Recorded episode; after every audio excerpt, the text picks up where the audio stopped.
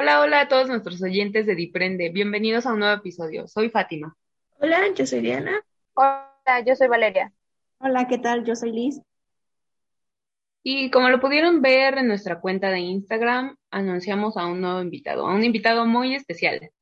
Nuestra amiga, compañera en su momento también, a la licenciada Natalie, que pues para nosotras es un honor tenerla aquí Agradecemos también que haya aceptado nuestra invitación. Ella, como lo pudieron ver, y también lo pueden volver a checar, todo su currículum, que es muy extenso y es muy profesional y apasionada por su trabajo. Ella es licenciada en psicología, es creadora y fundadora de una cuenta en Instagram que les invitamos a verlos, no les vamos a dar tantos detalles, mejor que ella nos describa al respecto y hay mucho, mucho más en su currículum. Pero sin más, vamos a darle a ella el micrófono y pues que nos platique un poquito más al respecto y vamos a entrar en tema con lo que teníamos planeado para este episodio. Y el micrófono es tuyo, Nat. Hola compañeras, yo soy Natalie Flores. Yo soy licenciada en psicología, egresada de la UAM de Zumpango. Y pues como dicen, eh, ustedes fueron mis compañeras en algún momento, entonces ya próximamente cuando salgan unas colegas vamos a ser. Pues eh, yo, yo comencé como asistente educativo en este ámbito. Posteriormente a mí pues me interesó mucho el área, entonces me, metí a la carrera de psicología y eh, actualmente he estado como que muy inmersa en ese ámbito. Eh, si, si, en realidad no soy maestra, pero pues como que me ha, me ha interesado mucho todo, todo ese contexto de la educación a, fin con, lo, con la psicología social. Por lo tanto, pues he estado en algunos eh, congresos eh, internacionales sobre educación, sobre temas de psicología social. También eh, he realizado servicios o prácticas y trabajo en las preceptorias juveniles. Estas son instituciones que van dirigidas a jóvenes con situación de riesgo ¿Qué me refiero con riesgo? Con eh, acometer algún tipo de delito, con riesgo de, cometer alguna infracción. Entonces nosotros les brindamos asesoría, les brindamos eh, talleres para que se puedan, eh, estos riesgos se puedan limitar. Esto es con jóvenes de entre 12 a 18 años. Y pues he estado también trabajando o estuve de tallerista en Cali, Colombia. Ahí, como saben, pues la situación es un poquito fuerte por todo el conflicto social que tiene. Entonces estos jóvenes pues están en situación de encierro y necesitan mucho apoyo tanto psicológico, emocional, como también educativo. Entonces mis talleres con estos jóvenes fueron un poquito enfocados a ver qué tipo de situaciones los han llevado a cometer alguna infracción o algún delito. Entonces toda mi experiencia pues la he tomado justamente de, de estos talleres en cómo podemos involucrar tanto lo psicológico como lo educativo, porque ninguna va separada, todo va siempre de la mano.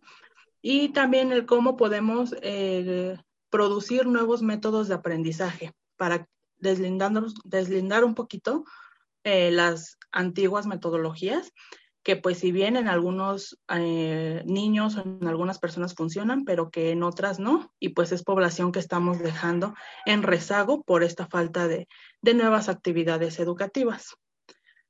Eso es un poquito de lo que yo he trabajado. Actualmente me dedico eh, a la estimulación temprana, que creo que es algo que me, gusta muchísimo, me apasiona mucho, porque me da la oportunidad de yo misma crear mis métodos de, de enseñanza y que yo sé que van a funcionar en cada niño. Todo esto es, pues, dependiendo, conociendo tanto el desarrollo infantil como los gustos por cada uno, la personalidad. Entonces tenemos programado para hoy el tema cerebros artistas. Y un poquito de lo que les cuento, cómo surge este tema, o más bien cómo surge también mi trabajo, es a raíz de que eh, yo en, la secundaria, cuando era adolescente, estudié una carrera técnica que se llama arte, mm, artes gráficas, algo así. Algo así tenía el nombre, no recuerdo bien, pero es todo dirigido al tema artístico al crear nuevas cosas. Eh, todo esto siempre me ha gustado, pero yo también descubrí una necesidad porque los niños o los jóvenes que no tienen la, el, método de, aprendizaje que quieren en las escuelas, que es este estereotipo de un niño sentado en una butaca viendo al profesor y aprendiendo, hay muchos niños que no tienen este, este modelo de aprendizaje. Por lo tanto, son niños que eh, quizás no aprenden, que quizás se quedan rezagados, que quizás son los niños inquietos del salón, por así decirlo. Entonces yo me, yo me dediqué justamente a juntar como mis dos pasiones, tanto el lado artístico como el lado de enseñanza. Es por eso que hoy les vengo a hablar de la neurociencia, pero dirigida al arte y dirigida a cómo podemos aprender desde, esta, desde este método. No sé si hasta aquí tengan alguna duda ustedes, alguna pregunta.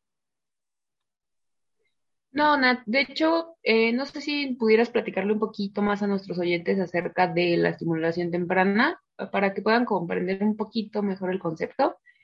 Y también esto de las neurociencias con respecto a, nuestro tema en, en cuestión. Claro, pues miren, la estimulación temprana se dedica al fortalecimiento de habilidades propias de un, del desarrollo. ¿Qué quiere decir esto? Que conforme los niños van creciendo desde su nacimiento, eh, se desarrolla una serie de actividades, pero muchas veces tenemos la creencia que el niño solito va a crecer y solito se va a desarrollar y solito va a poder hacer cosas. Y sí, efectivamente puede que suceda esto, pero también el ser humano tiene ciertos tiempos para cada cosa. Entonces, la estimulación temprana eh, o estimulación oportuna, como actualmente también se puede llamar, es justamente dar los tiempos necesarios y los tiempos adecuados para que esta estimulación se pueda dar en un, en un tiempo. Por ejemplo, eh, digamos, el aprender a gatear. A lo mejor algunas personas dirán que algunos teóricos dirán que de seis a nueve meses se, se inicia el gateo. Pero ¿qué pasa si un pequeñito tiene año, un año y no gatea, un año o dos meses y no gatea? Pues es, a lo mejor puede que no haya ningún problema, ¿no? Puede que sea nada más falta de estimulación, pero también puede que sea algo ya dirigido a, a su desarrollo. A lo mejor fisiológicamente el niño no está bien, físicamente el niño necesita algo, a lo mejor cognitivamente el niño también está presentando algún desfase. ¿Y esto cómo se detecta? Pues únicamente con algún especialista, pediatra, neurólogo, médico, pero lo podemos, ver, lo podemos verificar siempre y cuando el niño vaya teniendo estos tiempos. Entonces, imaginemos si dejamos a un niño únicamente crecer o que se desarrolle por sí solo, nunca nos vamos a dar cuenta de estas limitaciones que el niño va teniendo a cada edad, a comparación de que si llevamos a, un, a los pequeños a estimulación temprana, pues nos podemos detectar, ¿sabe qué? Su pequeñito ha recibido estimulación, pero aún no puede gatear, entonces vamos con un servicio médico para que nos puedan detectar. La estimulación temprana se da de los cero, bueno, de los tres meses a los seis años de edad. Eh, aquí a veces de tres a seis, pues como entran a preescolar, a veces tenemos la idea de que el niño pues ya no necesita estimulación temprana y nos encontramos con el factor de que sí es necesaria la estimulación porque a veces en preescolar los niños llevan otro tipo de enseñanza, es decir, una enseñanza más escolarizada, pero ¿dónde queda este, el juego? ¿Dónde queda el desarrollo de habilidades? Se, se necesitan fortalecer ciertas habilidades para que el niño pueda tener las habilidades necesarias para escolares. Esto es en cuanto a la estimulación temprana. Ahora, en cuanto a la neurociencia, el concepto como tal es el estudio del sistema nervioso, que consiste en su estructura, en su funcionamiento. Esto nosotros nos basamos más en el sistema nervioso central, que tiene que ver con el cerebro.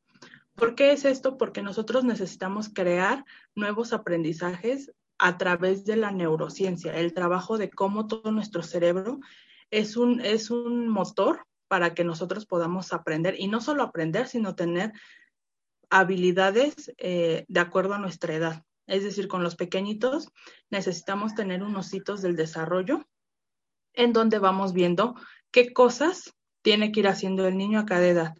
Eh, yo siempre le digo a los padres que cada niño es diferente. No podemos decir es que su hermanito lo hizo a tal o tengo un primito que hizo esto a tal. No, o, como maestros tampoco el hecho de que es que él, ya lo hace y él no y tienen la misma edad. Cada niño tiene su propio proceso, su propio desarrollo. Sin embargo, esto no quiere decir que no consideremos los rangos de edad. Tenemos un rango de edad que a lo mejor de, de tres a seis meses hace algo, de seis meses a nueve meses, a lo mejor de un año a dos años ya hace algo. Y cuando nos salimos de estos estándares es cuando necesitamos dar intervención, pero también con un, eh, con un factor médico, que un médico revise por qué está sucediendo esto. Entonces, eso sí hay que tenerlo en claro. Todos los niños son diferentes, sí, pero hay unos eh, estándares que nos van a limitar para saber qué sí y qué no hacer. Entonces, ese es el desarrollo de las neurociencias, que es eh, un enfoque que actualmente ha surgido y que creo que la educación, la psicología, se tiene que, empezar a trabajar a través de esta, esta metodología. No solo porque brinda bienestar a los pequeños, sino porque es una metodología integral. Es decir, que junta todos los factores que el niño va a necesitar para poder potencializar sus habilidades. Gracias, Nat. De hecho, era algo que comentábamos en algún momento en un episodio previo, eh, que los invitamos a escucharlos, pero hacíamos esta, este margen de, de, que pudiésemos entender que hay momentos para todo, pero como bien lo mencionas, es importante que dimensionemos que existen estos elementos clave en cuanto a, no queremos colocar la etiqueta de normalidad o anormalidad, sin embargo, que podemos eh, determinar que hay un desarrollo adecuado, ¿no? Que, y se pueda intervenir oportunamente con respecto a atender tanto con estimulación temprana o con cualquiera de las estrategias que siempre hemos propuesto en, la psicología o en un ambiente social. Sí, efectivamente, eh, creo que la psicología como ciencia, pues nos ha brindado muchos aportes en cuestión de también las estadísticas. Las matemáticas entran mucho al ser una ciencia la psicología porque si nos deslindamos de eso, entonces solo se convierte eh, en un pues en un método que nosotras mismas queremos aplicar. Y no, la psicología, como sabemos, es más que eso, es eh, factores estadísticos, son evidencias científicas, son metodologías, son este, teorías. Por lo tanto, nos tenemos que basar en eso. Y como mencionas, no, no es que compare a una persona con otra, a un niño con otro, más bien basarnos en las estadísticas de, por eso ya se han hecho varios estudios, es decir, esto no es algo que, que, este, que yo venga a decir así como de, miren, yo saqué esto, no, son estudios donde se han demostrado los hitos del desarrollo, qué etapas se necesita eh, pasar y a qué edad. Por eso también existe la sobreestimulación. Cuando nosotros sobreestimulamos, ¿qué quiere decir esto? Que le estamos dando al, pequeñito o al niño eh, cosas que no son adecuadas a su edad. Entonces también eso se convierte en un problema cuando no, cuando como profesionales no nos basamos en algo estadístico o en algo teórico. Entonces sí es necesario eh, que sigamos estos hitos del desarrollo, pero tener en cuenta que tampoco se trata de comparar porque si entramos en la comparación, entonces nos salimos totalmente de nuestra propia ciencia.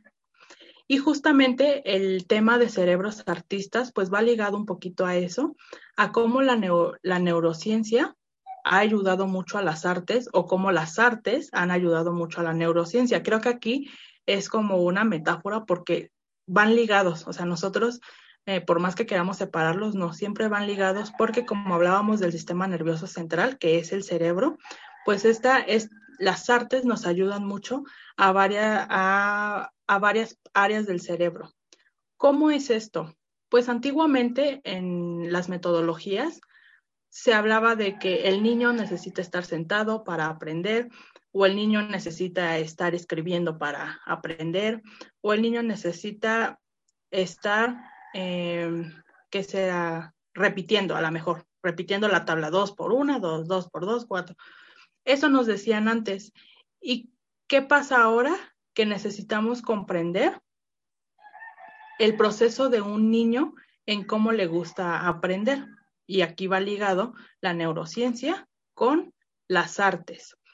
A mí me gusta mucho en lo personal eh, llevar esta metodología, como les decía al principio, porque pues yo siempre fui una persona que le gustaron mucho el crear, el, el, a lo mejor no dibujar ni nada, pero sí, o sea, a mí me gustaba mucho hacer manualidades y ahora veo los beneficios de esto y me sorprende mucho en los niños. No sé si hayan escuchado, pero está surgiendo mucho el concepto de arte terapia. ¿Qué quiere decir arte terapia? Es el, mm, es una metodología que va ligada al, arte, al expresar, al expresarnos nosotros por medio de arte, ya sea la danza, ya sea lo plástico, ya sea lo gráfico, pero es expresar lo que estamos sintiendo un poquito. Que si nos remontamos a, las teorías, pues va un poquito ligado a, a las pruebas proyectivas el haz tu dibujo, haz esto. Sin embargo, pues sabemos que una prueba proyectiva también de cierta forma trae, ya tenemos el conocimiento de que esto significa tal, esto es esto, pero la arte terapia no va ligada a juzgar el de, ay, mira, te estoy evaluando tal cosa, que si eres ansioso, que si eres esto, no. El arte terapia va más ligado al expresar emociones. Es decir, yo como, como psicólogo no me voy a, no voy a ver tanto el dibujo, si dibujaste bien, si cómo hiciste las cosas, sino que voy a ver más qué estás expresando, qué te está perturbando a lo mejor a ti, qué te está molestando, qué te está enojando, qué te está poniendo triste y poderlo expresar a través de un dibujo. Entonces, eh, es necesario comprender esta diferencia porque ahorita vamos a hablar un poquito para entrar al tema de cerebros artistas, vamos a hablar entre la diferencia de arte terapia y arte en el aprendizaje que son, aunque suenan este, similares, aunque pudiéramos pensar que es lo mismo, pero son eh, cosas diferentes, que van de la mano, pero diferentes. No sé si ustedes tengan como la idea entre esta diferencia del arte terapia y arte en el aprendizaje. Sí, de hecho, eh, precisamente en alguna ocasión tuvimos incluso también una, una reunión de diálogo sobre la arte terapia pues manejábamos que precisamente eh, esta rama de la psicología pues eh, utiliza la creación artística para precisamente la expresión de las emociones, ¿no? Como para poder contener emoción, mientras que pues el aprendizaje artístico utiliza como, eh, vaya, toda esta actividad sensorial de percepciones para poder aprender como la parte memorística, la parte este, lingüística, pudiendo ampliar los, conocimientos y, e incluso los sentidos de los niños, ¿no? Exacto. La arteterapia ha surgido mucho actualmente por quizá por todo el tema que estamos pasando de la pandemia. Quizá algunas personas ya la venían trabajando antes de la pandemia, pero ahorita como que se, se explotó mucho más. Y es por esta, esta situación en que necesitamos expresar lo que sentimos. Es, es, una necesidad, surge como una necesidad de querer expresar lo que estoy sintiendo encerrado en mi casa, si algún familiar falleció, si algo sucedió durante la pandemia. Entonces necesito, necesito yo mismo buscar esa, ese, esa forma de expresión y entonces, aunque la arteterapia ya existía, ya era algo que, que se venía trabajando, pero como que ahora en la pandemia, ¡pum! O sea, fue un, un plus tanto para psicólogos como para profesores. Y no y hasta para este pues medios laborales. Para diferentes contextos la arteterapia funcionó mucho. No quiero decir con esto que que todos hagan arteterapia y ya les funcionó su, su, ya fue como su proceso psicoterapéutico, no, o sea, es necesario quizás si lo consideramos llevar un, proceso terapéutico, pero las estrategias de arteterapia nos pueden ayudar para el momento, para sacar cosas, para liberarme, para sentirme bien, quizá en cierta situación. Y un poco diferente el arte en el aprendizaje. ¿Por qué digo un poco diferente? Porque es muy importante el factor emocional para tener un buen aprendizaje. Aquí sí no hay eh, no hay como cambio.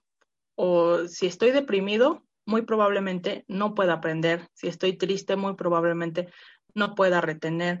Si estoy ansioso, muy probablemente no me puede interesar otra cosa más que mi, mi problema. Entonces, el factor emocional siempre es muy importante.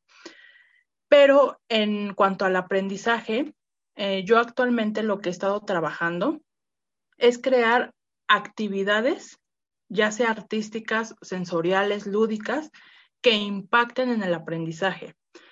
¿Qué quiero decir con impactar? Como les comentaba al principio, eh, antiguamente, no sé, creo que a ustedes también les tocó, a mí me tocó. Actualmente como que todavía lo vemos este, menos, pero todavía se sigue viendo las metodologías en que el profesor está parado enfrente y el niño tiene que estar sentado, este, tiene que estar eh, memorizando cosas, tiene que estar eh, escribiendo, tiene que estar copiando hojas tras hojas. Y es un aprendizaje que quizá a algunos les funcionará, pero a la gran mayoría de niños no les funciona y entonces los niños están quedando rezagados. Ustedes como, como ya adultas, como, como futuras psicólogas, ¿qué creen que quiera hacer un niño para aprender? ¿Qué se imaginan? Remóntense a cuando eran niñas y, díganme, ¿qué, ¿qué, les hubiera gustado hacer en etapas de primaria y quizá de kinder? Hola a todos. bueno, contestando tu pregunta, Nat, creo que como niños siempre jugar, divertirnos, tocar cosas con, nuestras manos, sentir, tener todas y expresar todas estas emociones, a estar en la banca, escuchando un, discurso de hacer esto, aquello. Creo que a mí personalmente eso me hubiera gustado y como tú lo mencionas, es lo que nuestra educación desafortunadamente no tiene. Hay muchas escuelas del sector privado que sí lo llevan así un poco, pero hay otras que no. Entonces, a mí eso me hubiera gustado y creo que eso es algo que funciona mucho.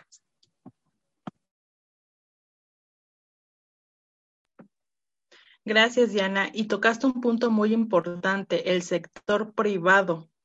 Desafortunadamente necesitamos tener un privilegio, que es en este caso la economía, para poder acceder a estas metodologías, que creo que no es eh, justo que solo las personas con, con una economía favorable puedan acceder a esto y que entonces todas las personas que están en instituciones de gobierno, en este caso la gran mayoría de niños eh, de nuestro país cursan una educación básica eh, de gobierno y que entonces se, tienen, se tengan que adaptar a estos espacios.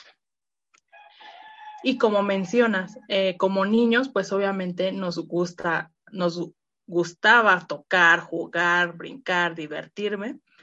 Y a veces pensamos que la diversión y el aprendizaje van muy separados o a veces pensamos que eh, la educación en la escuela y aquí en casa, pues diferente.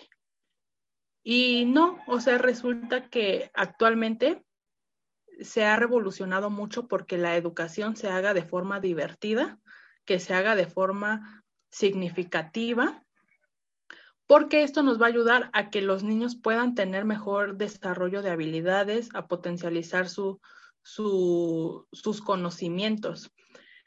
Por eso, el arte en el aprendizaje es justamente crear alternativas de cómo podemos enseñar cualquier tema con un, ya sea haciendo arte o haciendo alguna actividad sensorial. Esto también depende mucho, pues, de los docentes o de nosotros como psicólogos o de la persona que lo vaya a aplicar. Yo en mi caso les comento, a mí me gusta mucho la parte creativa. Entonces, pues a mí se me facilita esta, esta parte. Pero supongamos que hay personas que no se les facilite, que dicen es que no se me ocurre nada. También por eso es importante tener el acceso con otros profesionales, ya sea multidisciplinario o interdisciplinario, donde nos podamos ayudar, porque aquí se trata también de pedir ayuda, de pedir apoyo, de pedir sugerencias sabiendo que yo todo no lo voy a poder hacer. Entonces, a lo mejor ustedes, por ejemplo, que son un grupo, este, pues numeroso en cuestión de, digo, a comparación de lo que yo fundé, que fui sola, son un grupo numeroso, pues tienen diferentes tipos de, de habilidades, diferentes tipos de gustos y quizás se puedan apoyar. Esto sucede mucho en, en la educación. Desafortunadamente, eh, hay maestros que les gusta solo aplicar su propia metodología, solo lo que saben y no reciben eh, apoyo de alguien más.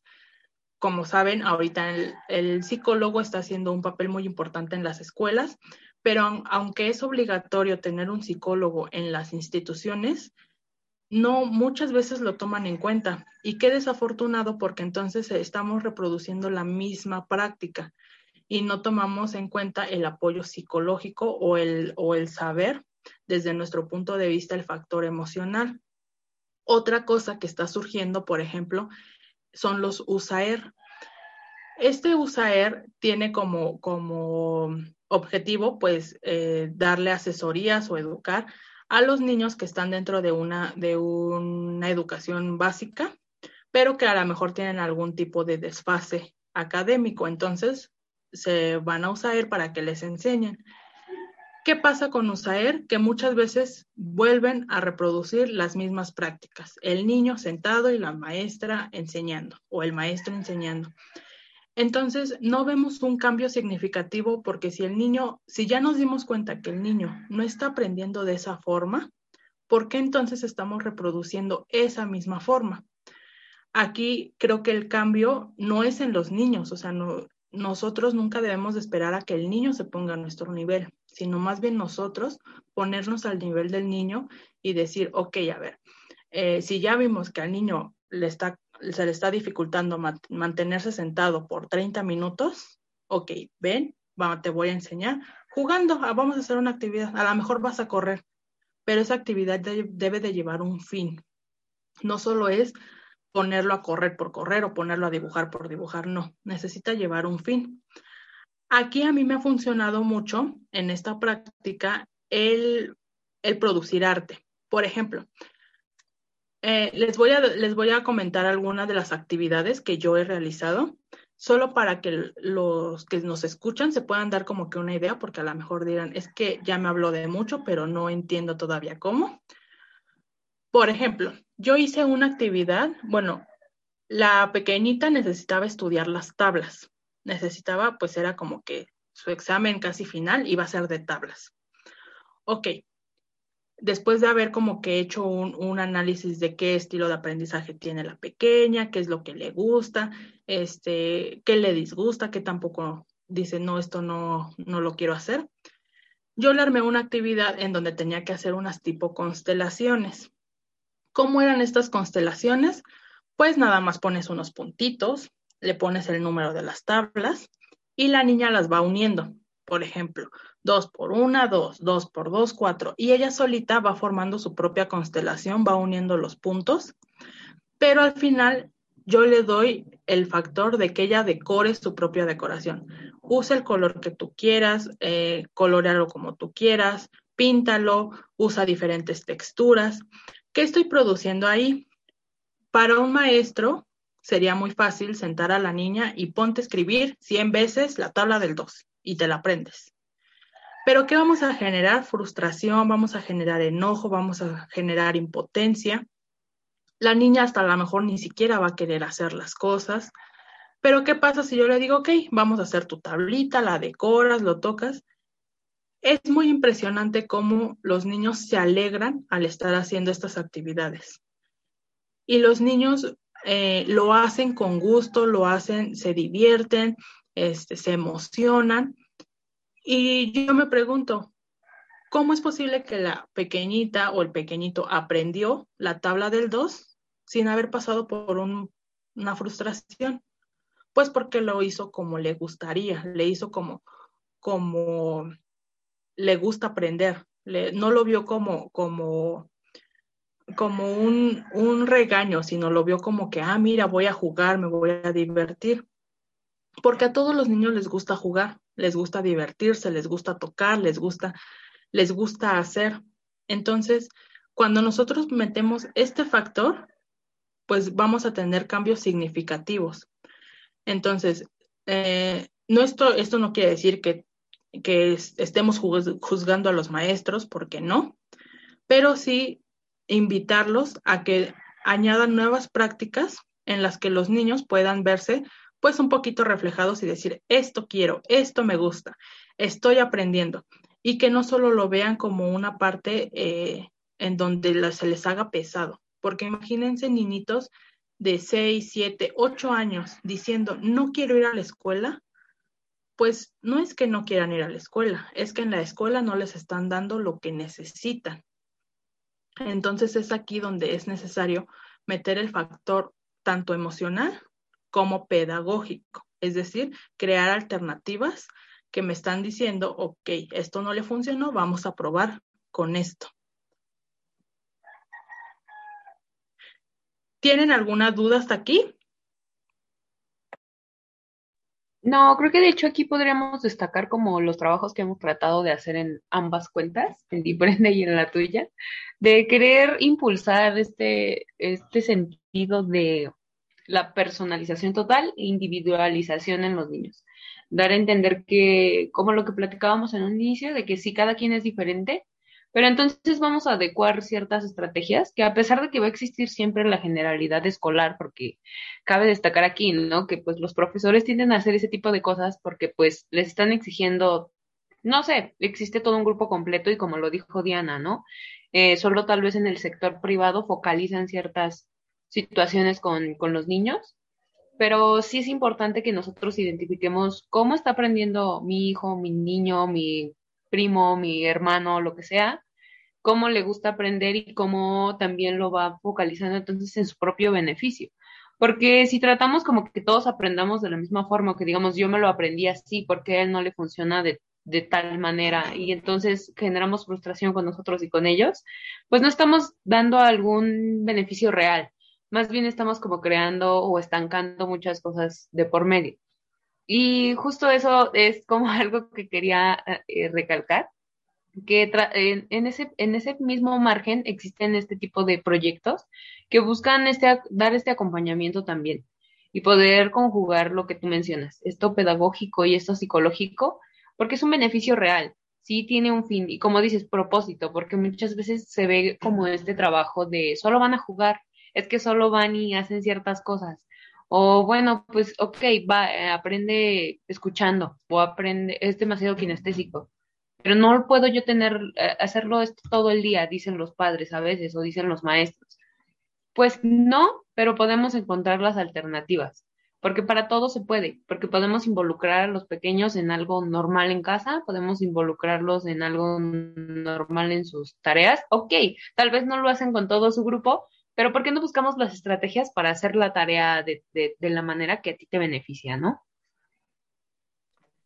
Sí, efectivamente, es muy complicado eh, decirle a un profesor eh, con 50 alumnos, por ejemplo, profesor, hágale una planeación a cada alumno. O sea, es muy, muy difícil y eso es algo que se ha cuestionado mucho en, en la educación, porque, claro, al profesor le piden resultados, y el profesor, este, aunque está dando su mayor esfuerzo, pero también si está en una escuela, por ejemplo, de gobierno, quizá supongamos que el presupuesto es limitado, pues entonces el profesor es el que tiene que estar dando de su bolsa los materiales, tiene que estar sacando este, de su bolsa eh, lo que hace falta. Quizá le pida a los, a los padres, pero también hay padres que se molestan en es que ya me pidió mucho material y no es porque se molesten, a lo mejor hay una carencia económica.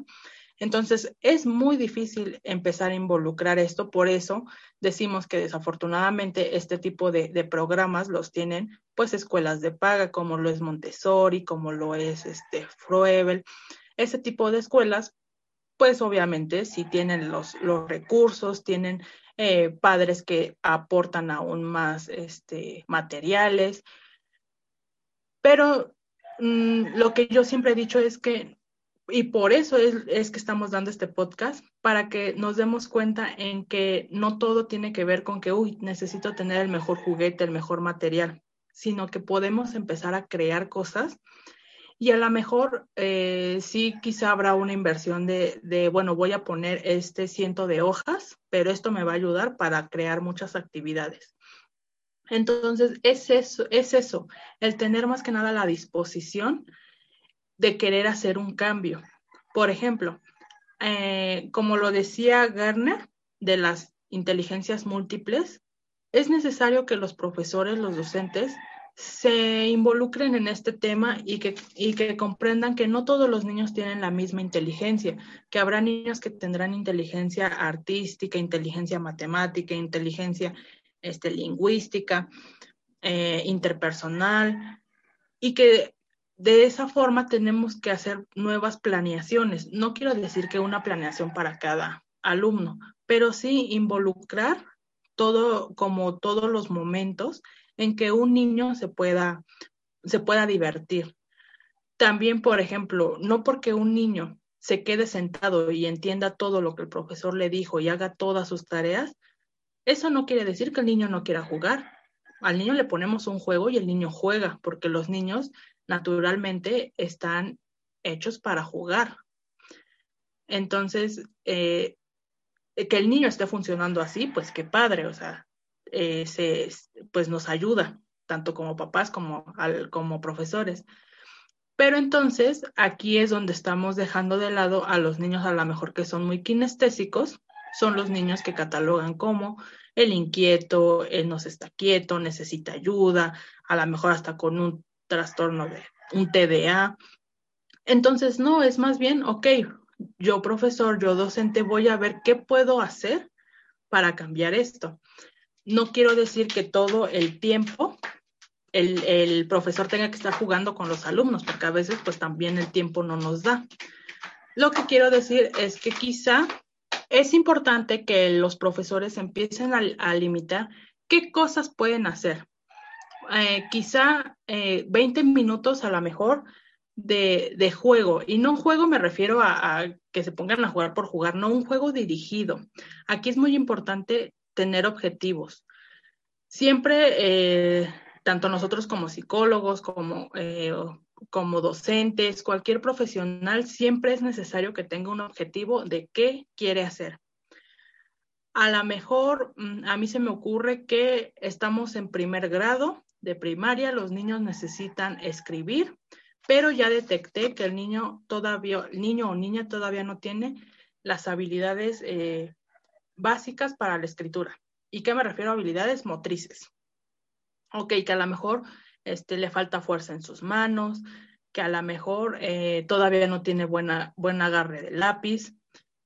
Y quizá eso sea general, quizá ya hayamos detectado que 10 niños todavía no tienen eso.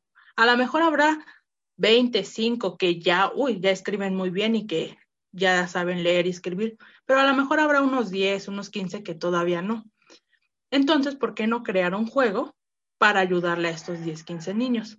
Y un juego de 20 minutos, un juego de a lo mejor, este, voy a hacer unas figuras con plastilina o voy a hacer unos, eh, voy, a, voy a agarrar un lápiz y voy a empezar a pintar, voy a agarrar con unas acuarelas y voy a pintar en un lienzo a lo mejor pensamos y decimos, es que eso es una pérdida de tiempo. Y no, porque estamos fortaleciendo una habilidad que es necesaria para escribir. Pero ¿qué pasa si nosotros solo nos enfocamos entonces a los 5, 10, 20 niños que ya saben escribir bien y decimos, ah, pues con estos, ya, sigo mi clase? Entonces no le estoy dando oportunidad a los otros 3, a los otros 10 que mejoren. Y aún así, aunque otro pequeñito que ya sabe leer y escribir, que ya lo hace perfecto, él va a querer jugar, él va a querer, va a decir, ay, ¿por qué él está poniendo esto y a mí no? El niño va a querer jugar. Entonces ahí no solo estamos fortaleciendo la habilidad motriz, sino que también estamos fortaleciendo el trabajo en equipo, fortaleciendo la relación interpersonal, este, fortaleciendo el compañerismo. Entonces aquí mi objetivo pues es uno, pero ya saqué otros objetivos eh, sociales, personales, que me puedan también contribuir. Entonces, es esta práctica del hecho de, de no limitarme a decir, es que no tengo material, es que no tengo eso. No, tengo la disposición y, ok, voy a crear una actividad en la que pueda fortalecer esto, pero sea jugando. Y a lo mejor solo son 20 minutos y ya todo lo que resta de, de mi día de clases, lo voy a agarrar sí para que el niño este, se siente y aprenda, sí para que el niño repita, pero ya tomé esos minutos de juego que para el niño le van a dar felicidad, que para el niño le van a dar motivación. Porque también recordemos que la escuela quizá para algunos sea un, un, un espacio en donde puedan salir de realidades que no conocemos, de realidades quizá de violencia, de realidades quizá de falta económica, de, de otras realidades que ni siquiera nos imaginemos y entonces pensemos en que el niño no está bien en casa, viene a la escuela para divertirse y entonces también en la escuela regaños, este, le decimos, eh, lo dejamos ahí que, que se quede desfasado. Entonces, como psicólogos tenemos que hacer este hincapié, sobre todo en los profesores, en los que están frente a grupo, en los docentes, en que no solo es el hecho de que al niño aprenda o no, sino que es conocer el por qué no está aprendiendo, qué le hace falta para aprender y cómo podemos mejorar este aprendizaje.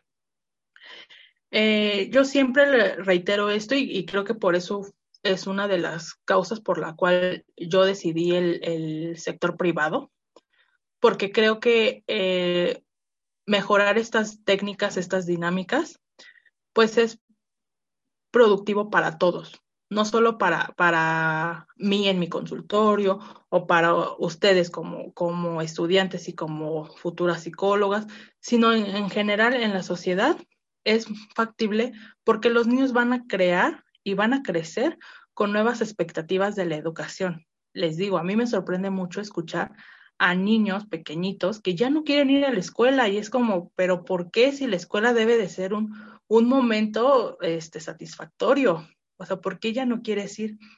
Y entonces aquí viene, yo siempre eh, involucro mucho el aspecto social porque creo que eh, a lo mejor si lo, minimizamos, nunca vemos nada, pero ya cuando lo, lo maximizamos, se ve todo.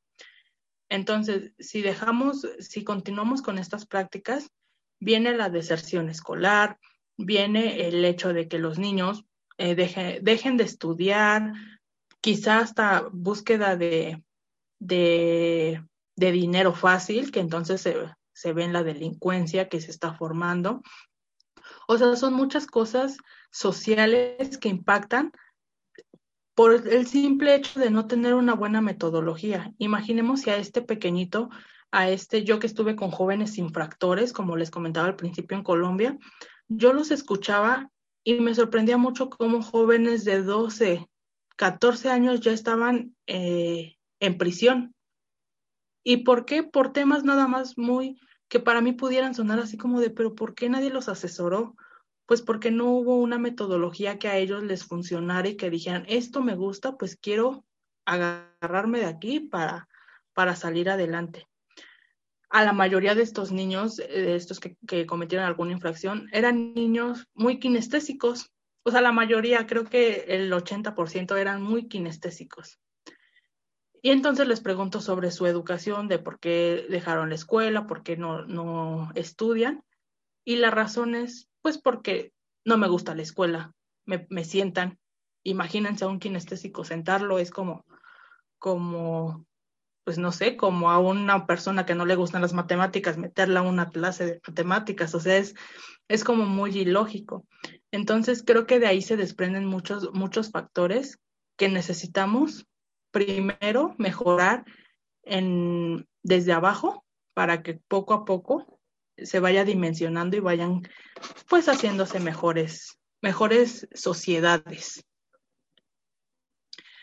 Aquí quiero hacerles un, un, pequeño juego. A ver, vamos a, jugar rápido.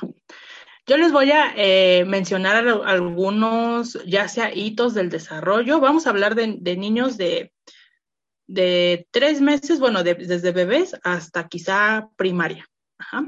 Les voy a mencionar algunos hitos del desarrollo o, por ejemplo, alguna materia o algún tema y ustedes me dicen qué se les ocurre para, pues, para generar esto, o sea, que no sea solo el, el a ver, copia mil veces esto, no, ¿qué se les ocurriría?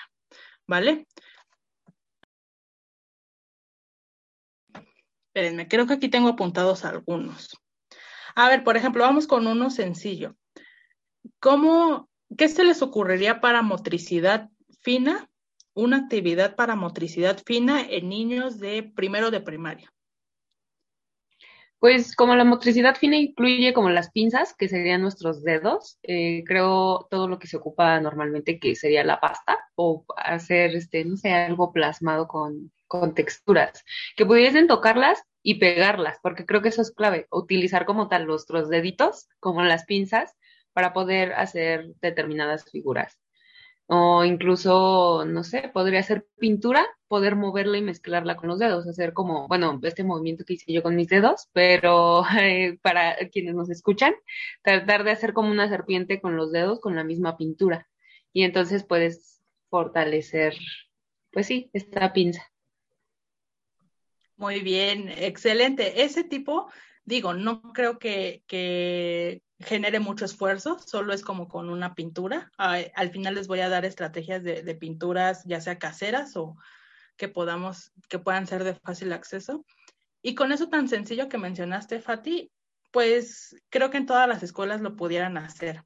Por ejemplo, en los preescolares, yo escucho mucho que sí los ponen que hacer bolitas, que manualidades, y a veces muchos papás he escuchado que se quejan de esta situación y pues yo digo, no hay por qué quejarse si es algo que les va a favorecer a los niños. Es algo que, que aquí volvemos a los objetivos, es con un objetivo.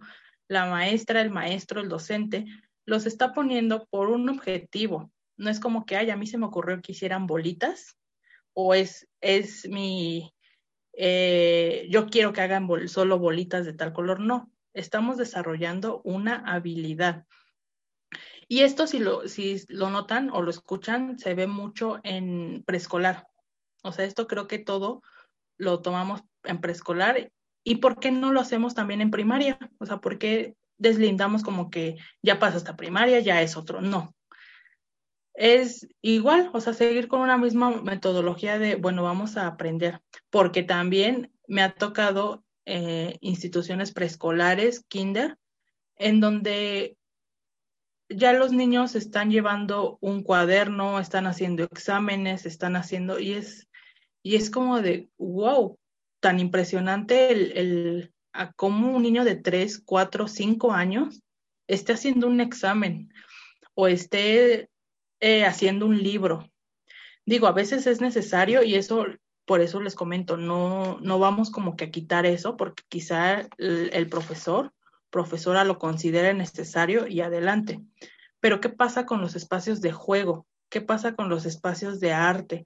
¿Qué pasa con los espacios para que el niño se libere? Se están limitando, se están frustrando y entonces pues entran a la primaria y si ya se les acabó el tiempo de jugar, pues entran a la primaria y entonces ahí sí ya nunca hay tiempo de jugar. Entonces es no, vamos a ver cómo podemos este, seguir produciendo juego, seguir produciendo arte, seguir produciendo actividades sensoriales, también en la primaria, porque si ustedes le preguntan a los niños, creo que un niño hasta casi 11, 12 años, de verdad que a ellos les gusta jugar.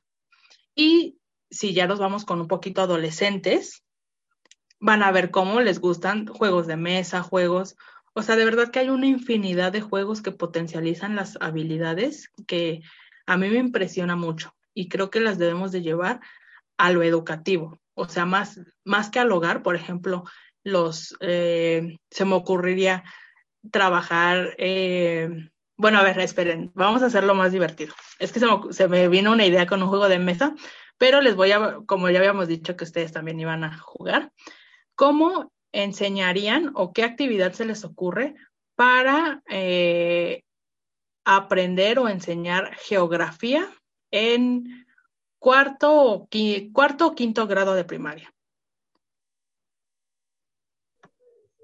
A mí se me ocurre que pudiésemos utilizar estos mapamundis que ya venden, pero creo que sin dejar de lado e, esta parte de las texturas, no sé, yo lo identificaría como con cosas que llegamos a tener en casa, que mamá llega a veces a guardar, que las lentejuelas, que los listones, que las florecitas, yo le pegaría al mapamundi o haría que le pegaran al mapamundi diversas, eh, vaya, de estos materiales, separarlos por, clasificarlos, vaya, y poder ir identificando, no sé, tal continente, el continente americano va a ir de listón eh, azul, el continente africano va a estar lleno de florecitas, el continente asiático va a estar lleno, no sé, de lentejuelas color rojo.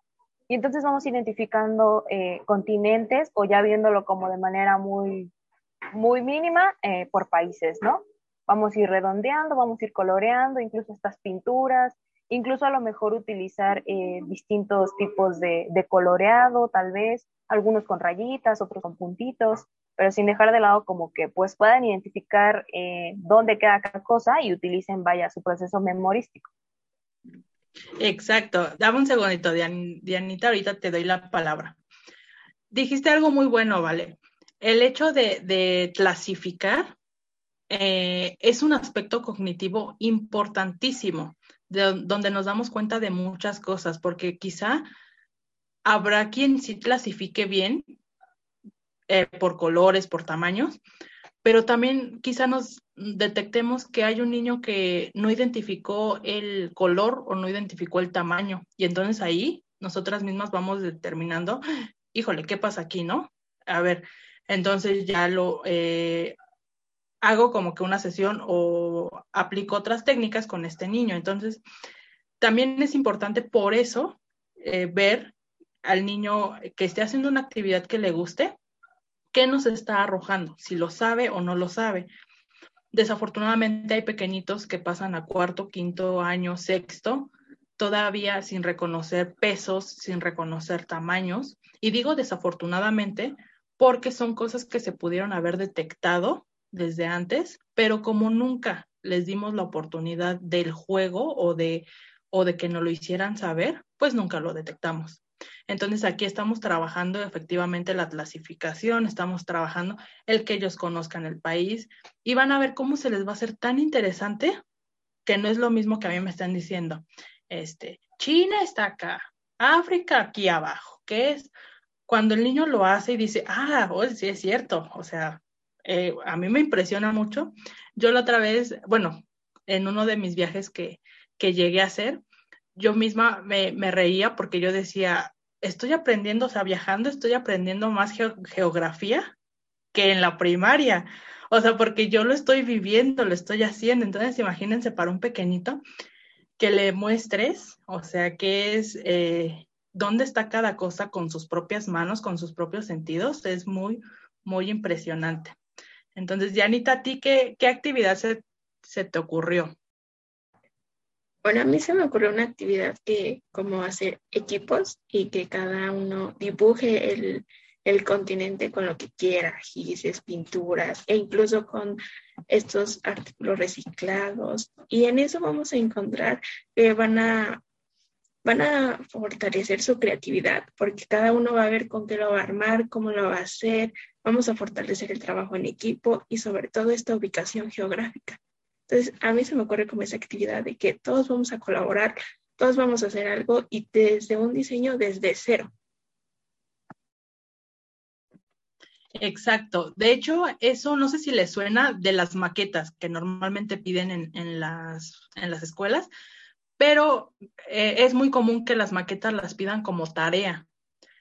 Entonces, a veces como tarea, pues no sabemos, o sea, volvemos a lo mismo, no sabemos cómo está el contexto familiar. Y si a mi mamá o papá no me gusta hacer ese tipo de cosas, pues imagínense lo frustrada que voy a estar con el pequeñito haciendo ese tipo de cosas. Entonces, por eso abogamos mucho porque este tipo de maquetas o este tipo de actividades, como las mencionan, se hagan directo en la escuela. O sea, si, si nosotros que esta maqueta sirve para algo, pues entonces la realizo en la escuela. Quizá pido los materiales, yo traigo algunos materiales reciclados y hago la propia maqueta en la escuela. Y esto no quiere decir de, ay, es que está perdiendo tiempo con sus alumnos haciendo su maqueta. No, estoy enseñando mi tema, estoy aprovechando mi tiempo para enseñar un tema de forma significativa. Eso, eso es la, la importancia de, de comprender cómo podemos introducir el arte o las, o las actividades sensoriales lúdicas sin dejar de lado que estoy eh, aprendiendo. Porque les digo, a veces como que llegamos a separar o aprendo o juego. Y es como de no, lo podemos hacer todo junto. Ahora, a mí, por ejemplo, la actividad que se me ocurrió, por eso les decía que ustedes primero, es quizá con un turista. No sé si hayan jugado en algún momento turista. Esto pues no es, les digo, aquí no es... Pero con un turista, imagínense jugar turista en su salón de clases. O sea, creo que sería para los niños pues muy satisfactorio.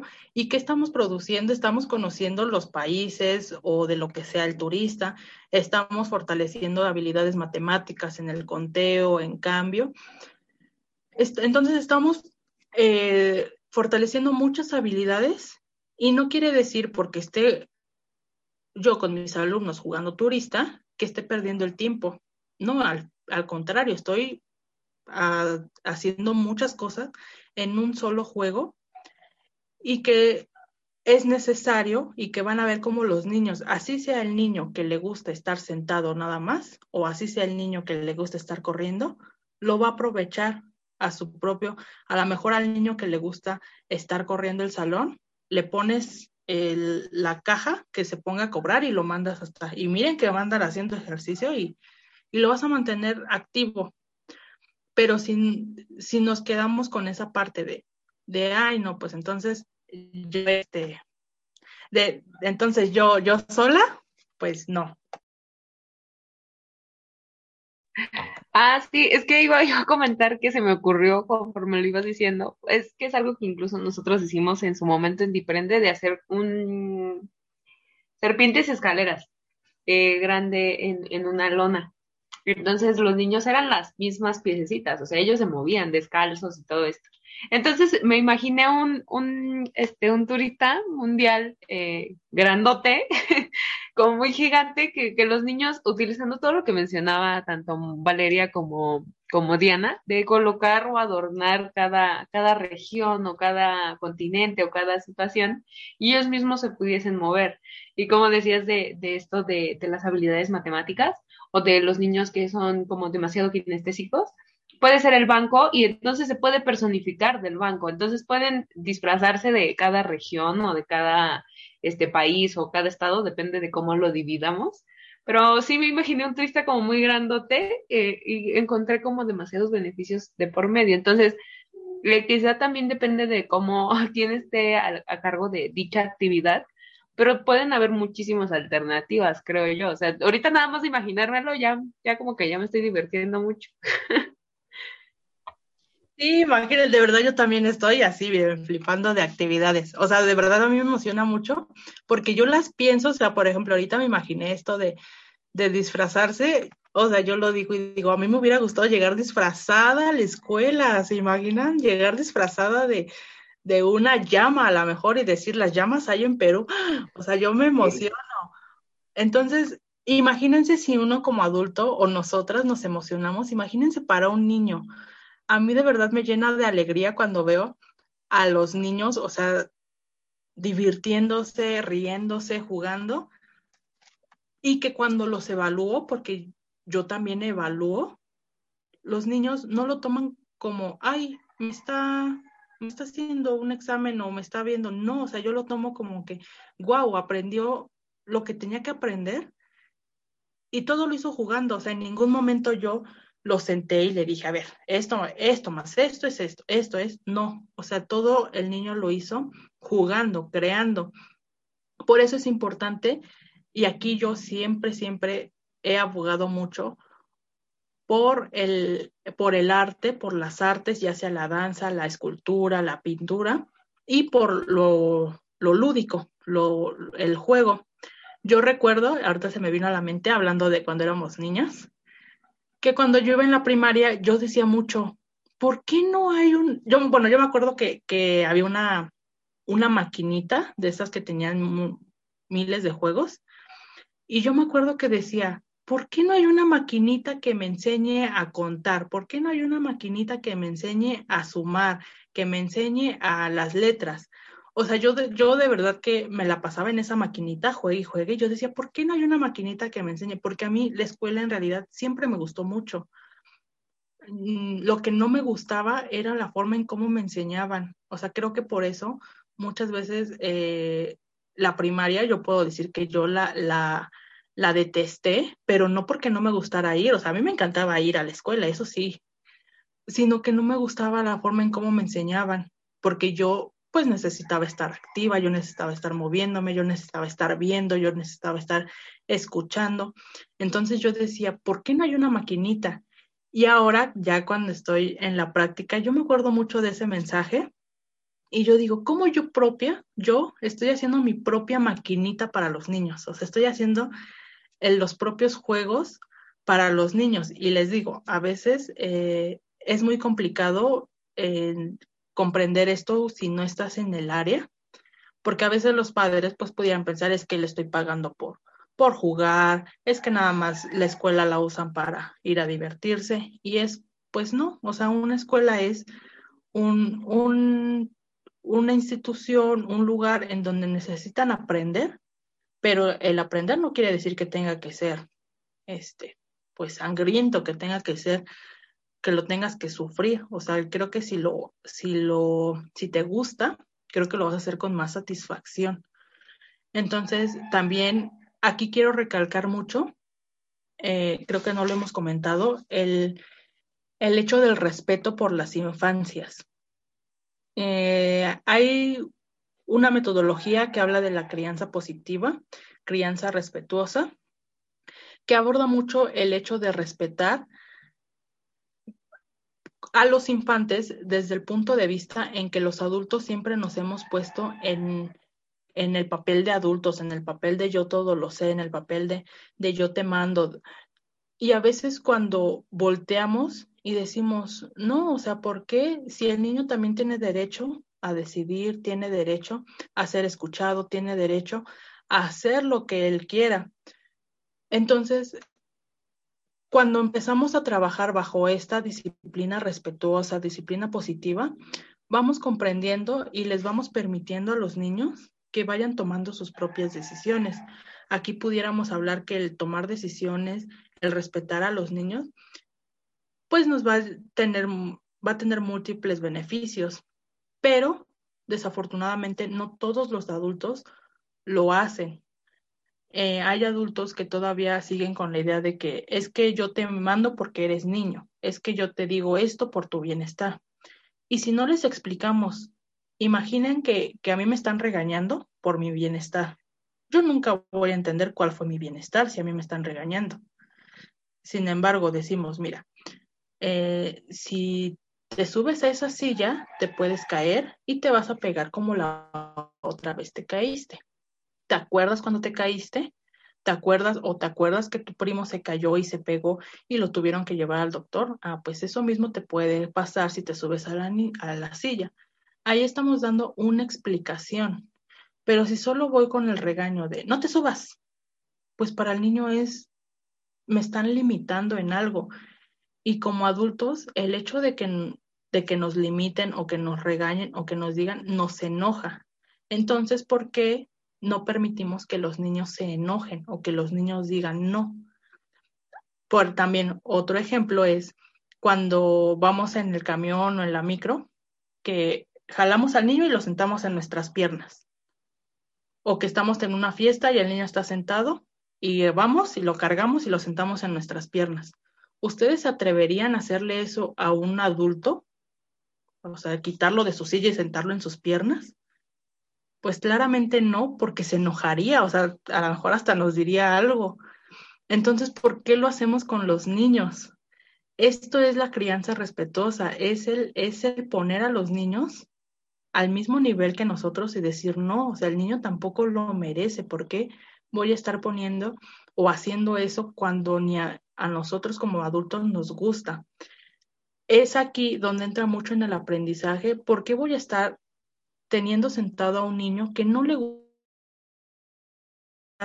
enseñándole a un niño eh, cosas que a lo mejor todavía no comprende.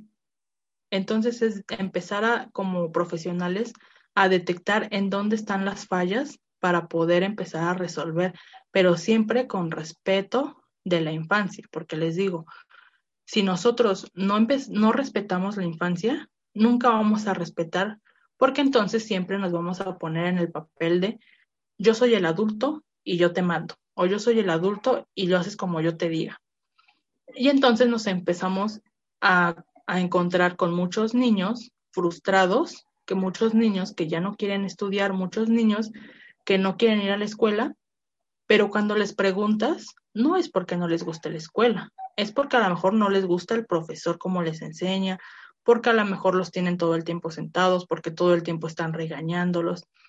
Entonces, es empezar a identificar estas, estas partes. Y como docentes, como hablábamos al principio, eh, no quiere decir que a cada niño le hagan una planeación, porque eso es imposible pero sí que empecemos a, tener conocimiento en los estilos de aprendizaje, en las inteligencias múltiples y que a partir de ahí crear este, nuevos, pues nuevos métodos, nuevas enseñanzas. Decir, ah, bueno, mira, te voy a hacer un jueguito de esta actividad y si yo iba a tener mi, mi por ejemplo, con lo que hablábamos hace ratito de motricidad fina, ya ven que hay unos ejercicios que les pueden hacer como bolitas, o sea, así un buen, un buen de bolitas, así como circulitos. Eso, además de que es muy cansado, porque yo lo he hecho, además de que es cansado, es eh, pues frustrante hablando del niño que no se está sentado, o sea, estar haciendo eso. Pero la misma motricidad, como lo hablábamos al principio, si la haces en un juego, ah, pues estás este, haciendo tu, tu masita, estás haciendo tu, tu bolita y estás haciendo lo mismo que haces con esos circulitos, lo estás haciendo de forma más lúdica, de forma más sensorial. Entonces, no es que, que dejemos a un lado la educación y que no nos basemos en un plan, pero sí que demos nuevas alternativas a ese plan, a, ese programa que nos están enviando, porque todo esto viene de la SEP, todo esto viene de, de cada institución, cada una dirá cómo se hacen las cosas, pero creo que como docentes tenemos la oportunidad de decir, ok, sí, yo estoy cumpliendo con mi programa, porque al final de cuentas cuando haga la evaluación, el niño va a salir con que sabe escribir, con que sabe leer, pero lo estoy haciendo de una forma más interactiva. Y entonces quizá eh, ya dejar tareas, ya un poquito si lo que necesitan es terminar el libro, pues a lo mejor dejo de tarea eh, esto, pero como yo ya lo, lo trabajé en la escuela, como yo ya lo enseñé con una metodología que al niño le gustó, pues va a ser muy sencillo que en casa lo pueda el niño ya realizar o hacer su propia tarea.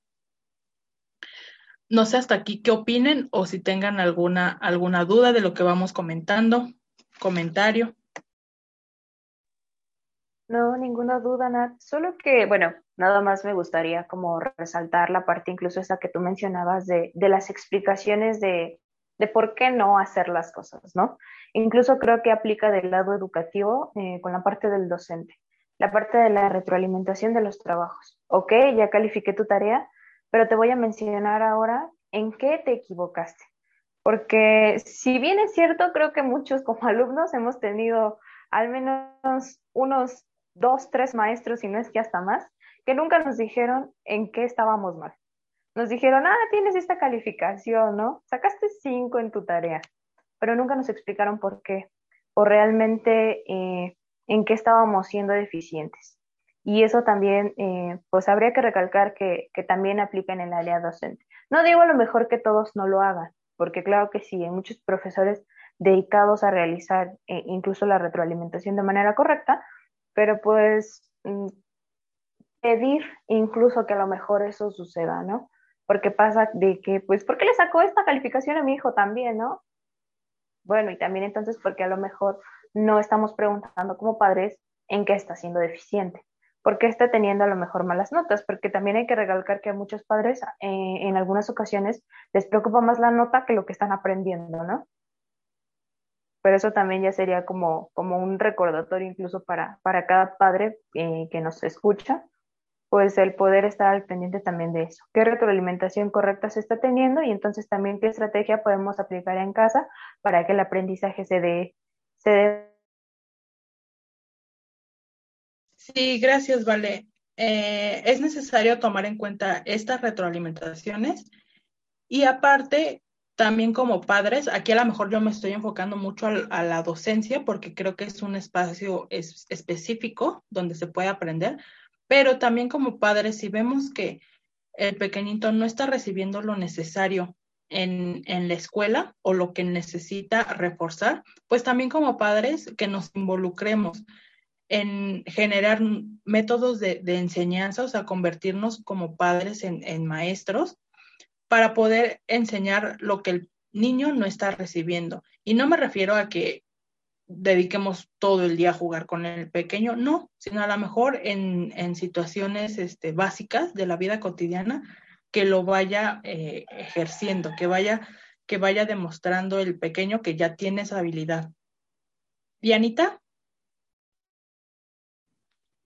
Sí, gracias. Bueno, a mí solo me gustaría como mencionar que a veces como, como docentes o como psicólogos o como pedagogos hay como este ego de yo soy mejor que tú, yo sé más que tú.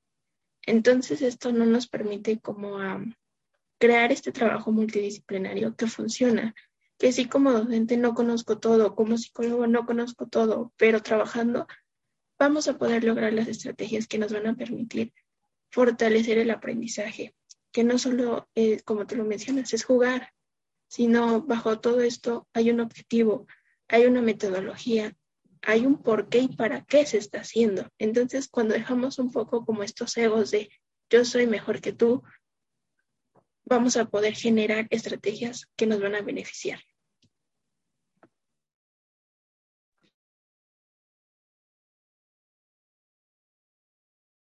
Necesitamos cambiar todos los profesionales, porque creo que en todas las áreas se presentan estas situaciones y comprender que no no los psicólogos tenemos toda la razón o no los maestros tienen toda la razón, sino que hacer un, un vínculo, un intercambio de conocimientos. Y como lo mencionábamos, a lo mejor a mí, yo no soy nada buena para crear actividades, o sea, a mí no se me ocurre ninguna. Ok, voy con una persona, con un maestro, con un pedagogo que diga, ah, mira, a mí se me facilita, puedes hacer esto.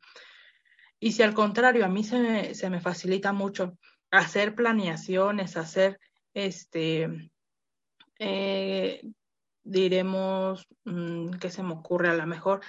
Hacer métodos para, para los profes, para los mismos profesores, pues también compartírselos. Entonces, sí es necesario que, que empecemos a desprendernos de, de, este, de este ego, como lo dices, Janita, porque no todos sabemos todo, no todos tenemos la razón, eh, todos nos equivocamos, pero lo importante es, bueno, ok, eh, no lo sé hacer, ¿cómo lo puedo hacer? Enséñame a hacerlo. Entonces creo que sí, espero que, que las futuras generaciones de, de psicólogos, de pedagogos, de maestros, de todos los profesionales salgan con esta visión. De verdad lo, lo deseo mucho porque nosotros mismos nos ponemos topes en el camino eh, cuando pensamos que tenemos todo, todo, toda la razón y, a veces resulta que no. Liz. Eh, bueno, va por parte de docente. ¿Existirá algún momento, de manera de, comunicarle a los papás eh, que pues el niño está aprendiendo a través de, ciertas actividades, de ciertos juegos? Pero bueno, la pregunta va más relacionada, ¿qué pasa cuando los padres este, no quieren tomar como que estas actividades por parte del docente o de qué manera se puede eh, dirigir el docente al padre de familia, explicar de alguna manera en que pues realicen ciertas actividades en casa. ¿Existirá alguna manera? Porque bueno, creo que existen ciertos padres que están muy acostumbrados a lo tradicional en decir, pues eh, le, le, le, tienes que enseñar así y no solo por juegos. ¿Sí, ¿Sí me van a escuchar? Sí, claro, Liz. Es muy buena tu pregunta. De hecho, creo que yo también me la he cuestionado mil veces, pero vamos a tratar de resolver un poquito. Eh, no existe una forma correcta de cómo hablar entre adultos, eh, considero, porque cada uno va a tener su propia forma de pensar. Eh, si imaginemos que en los profesores sigue habiendo mucho tradicionalismo, imaginemos ahora cómo lo es en, en los padres o en las familias que quizá no tengan un acercamiento con la educación. Y no me refiero a que no tengan educación, sino que no tengan este acercamiento a estas áreas del desarrollo en el que puedan ver cuál es eh, lo que mejor les funciona a sus hijos. Entonces, mm, no, no creo que sea este, malo que los profesores lo comuniquen, porque al final de cuentas es lo que queremos hacer, o sea, crear una cadena en donde tanto en la escuela como en la casa se pueda propiciar el juego. Sin embargo, es también en eh, considerar y tener muy en cuenta que va a haber padres que no lo tomen en cuenta y que no por eso debemos de dejar a un lado la enseñanza de los niños. Por eso se, se, apela mucho a que estas actividades de juego se hagan en la escuela, porque también los niños van aprendiendo de esto y lo reproducen en su casa. A lo mejor no con ayuda de un padre o de su madre o de algún familiar, pero a lo mejor sí en juegos con otros, con sus iguales, a lo mejor se pone a jugar con sus hermanitos, con sus primitos y realizan estos mismos juegos. Eh, dando el ejemplo cuando de pequeños juegan a la escuelita. El jugar a la escuelita eh, no es otra forma de expresar lo que están aprendiendo en, la escuela, porque yo en casa, pequeñita, juego a la escuelita con mis muñecos, con mis primitos, pero ¿qué les estoy enseñando? Pues lo que estoy aprendiendo en la escuela. No es como que a los cinco años les esté enseñando fracciones o integrales, no, les estoy enseñando lo que vi en la escuela. Entonces, este tipo de juegos hacen que los niños mismos reproduzcan y digan, ah, mira, oye, hoy aprendí un juego nuevo en la escuela, jugar? Y así ellos van aprendiendo, porque tampoco es, eh, sería como justo querer obligar a los padres de juegue con ellos, haga esto, porque también sabemos que algunos no tendrán tiempo por el trabajo, otros no tendrán la disposición hasta emocional, porque para los juegos también es necesario tener una disposición emocional. Es por eso que a veces muchos adultos ya no quieren jugar y cuando nosotros como psicólogos indagamos o ustedes mismas habrán detectado qué tipos de adultos no quieren jugar. ¿Qué tipos de adultos no quieren jugar? Pues los que tienen este, alguna represión en su infancia, los que tienen este, alguna inhibición, los que tienen algún conflicto con, cierta eh, etapa de su, de su niñez, este tipo de adultos no quiere jugar. Y tampoco es, es obligarlos a que, ay, juega, juega. No, es darle, respetar ese espacio, respetar sus propios tiempos, sus propios procesos, pero hacerle ver que también su hijo necesita un espacio.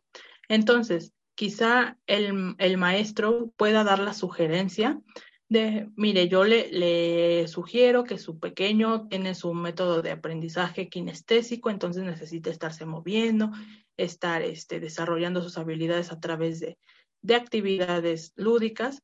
Le puedo sugerir que lo meta a natación, le puedo sugerir que lo lleve a un, a un curso de verano, le puedo sugerir que lo lleve a karate, porque son actividades en las que se va a estar moviendo.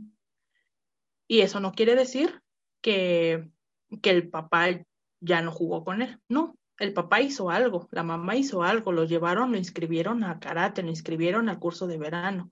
Entonces ya ahí están haciendo algo. Pero pues siempre es mejor el, el propio profesor aplicar estas técnicas y que los niños la, la lleven a cabo en casa.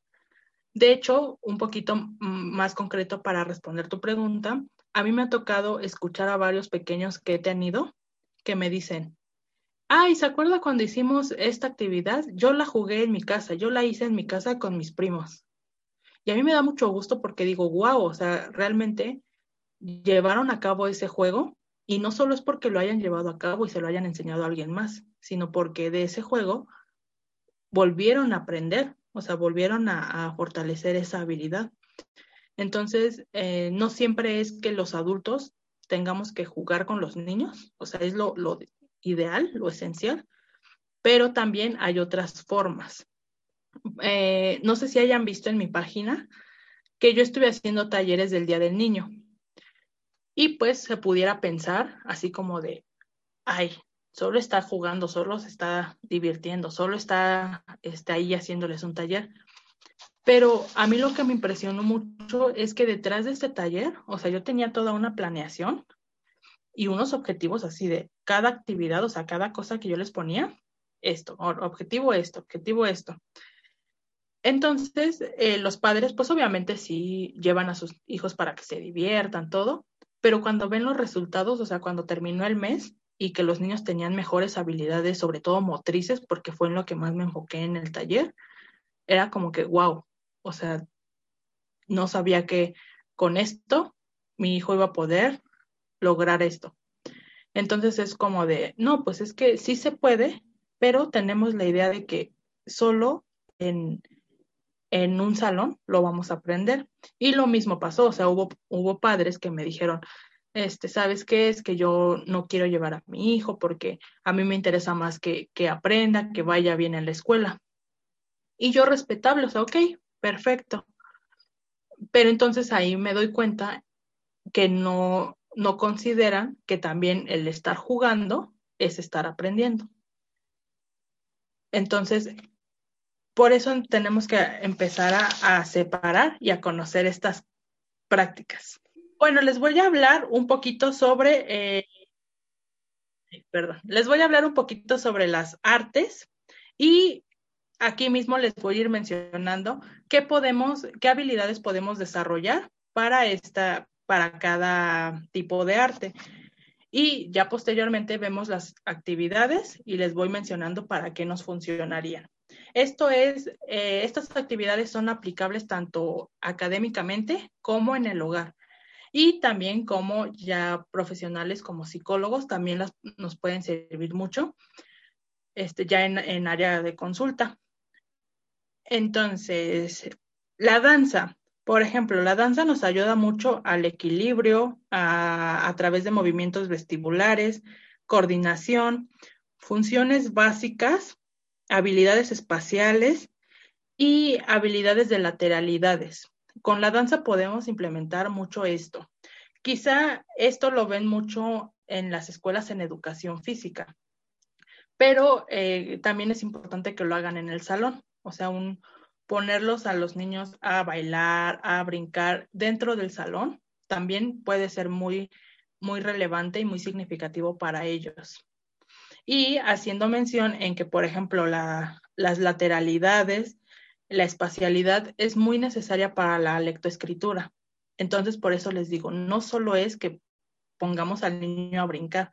Si yo estoy dando mi, mi clase para niños de primer año que están en lectoescritura, pues necesito identificar si ya conoce su izquierda, su derecha, porque si no las conoce, empiezan a escribir en forma espejo, que es al revés, este, empiezan, no, no dimensionan que va el cuadrito llenado, ya ven que por eso les ponen X, dos puntos, X, dos puntos.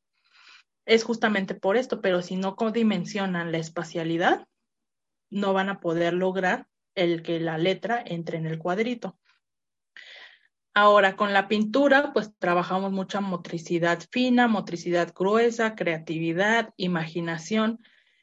La creatividad es muy necesaria para la resolución de problemas y esto me refiero en general a cualquier situación que el niño se presente. Es necesaria tener creatividad porque es cómo lo voy a afrontar.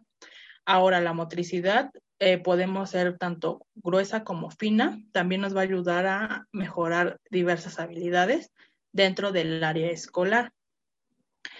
Eh, las artes plásticas nos ayudan igual a la motricidad, a la manipulación de texturas, fuerza, percepción de formas, tamaños. En, la, en las artes plásticas podemos introducir conceptos como lo es eh, conceptos, vamos a hacer de colores, eh, figuras, tamaños, quizá podemos hacer diferentes tipos de masas, diferentes tipos de, cosas con arcilla a la mejor y el niño va diferenciando pesos, va diferenciando tamaños, va diferenciando eh, aspectos que vienen en un libro, por ejemplo, en libros de segundo, creo, me parece, les venía como un ejercicio de, pesos. ¿Cuánto? Si este pesa 10 y este pesa tanto, pues eso lo podemos hacer con la misma masita. A ver, pon un trozo de masa aquí y un trozo de masita acá. ¿Cuál pesa más? ¿Cuál está más grande? ¿Cuál está más pequeño? Y ahí estamos generando conocimiento y fue de una forma divertida. Esto en cuanto a las artes. Ahora, en cuanto al aprendizaje sensorial, que va muy ligado con las artes, es eh, nos ayuda a la percepción, los sentidos, los movimientos, y todo esto va ligado a las creaciones, imaginación y al desarrollo. Que el mismo pequeño, la misma pequeña vaya siendo eh, partícipe de su aprendizaje. Esa es la, la clave. Hacer a los alumnos partícipes de su aprendizaje. Eh, ya no ser nada más el, el, el receptor, sino englobar todo y ser el que brinda aprendizaje, el que enseña. También es muy, muy significativo el poner si, si tal niño, eh, si Juanito, por ejemplo, sabe sumar y Pedrito todavía no sabe sumar, ah, Juanito, a ver, vamos, explícale. Pero si Pedrito sabe este, mucho de, ciencias naturales, ah, Pedrito, ayúdale a Juanito. Por eso también es importante conocer las inteligencias múltiples. ¿Qué le interesa a cada uno? Porque de ahí vamos a poder potencializar. Ahora vamos con las actividades. Aquí en estas actividades, bueno, les voy a ir mencionando algunas. Esto, como les mencionaba, es para eh, psicólogos, docentes y hasta para hacerlas en casa. Obviamente dependiendo de cada edad, dependiendo de los ítems. Mm, ¿Tienen alguna duda hasta aquí? ¿Sí, vale? Sí, este, pues para continuar precisamente con esta parte eh, de los beneficios que ya nos mencionabas, una de nuestras preguntas enviadas a la página eh, habla precisamente de eso. Nos preguntan cómo podemos utilizar el arte en beneficio de los niños. ¿Qué otros beneficios pudiésemos agregar? Ok, muy buena pregunta. Eh, otros beneficios. Bueno, uno es, el, creo que uno de los principales es quitar bloqueos para el aprendizaje cuando nosotros ocupamos el arte, quitamos muchos bloqueos que nos van a permitir o que le van a permitir a los pequeños aprender, que pueden ser como el estrés, este, la falta de, autoestima, porque también eso es muy importante. Eh, aquí nos va a generar mucha diversión, evitar los regaños, eh, porque sabemos que el arte no tiene que ser este, siempre lo mismo, o sea, puede haber habrá niños que te hagan el, con una plastilina el número dos muy grande y habrá quien te haga el número dos muy chiquito. Y al final de cuentas, ambos hicieron el número dos, pero cada quien lo expresó como su imaginación le, le brindó las herramientas. Por eso también aquí es importante eh, que hagamos que hagamos nuevos aprendizajes, pero a través de la empatía. Porque como vamos a trabajar con arte o con juego, no todos los niños juegan igual o no todos los niños hacen arte igual.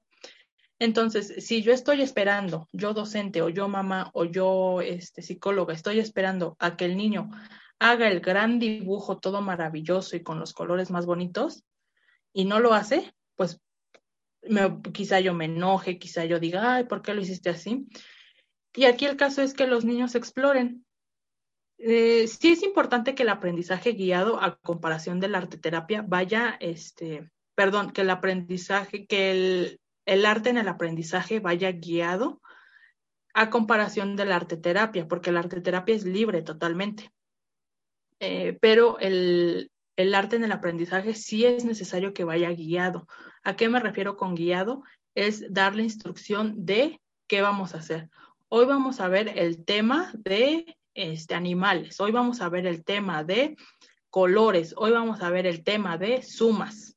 Porque si yo únicamente doy la hoja y doy acuarelas, el niño va a hacer lo que él quiera. Y no está mal, porque está haciendo arte.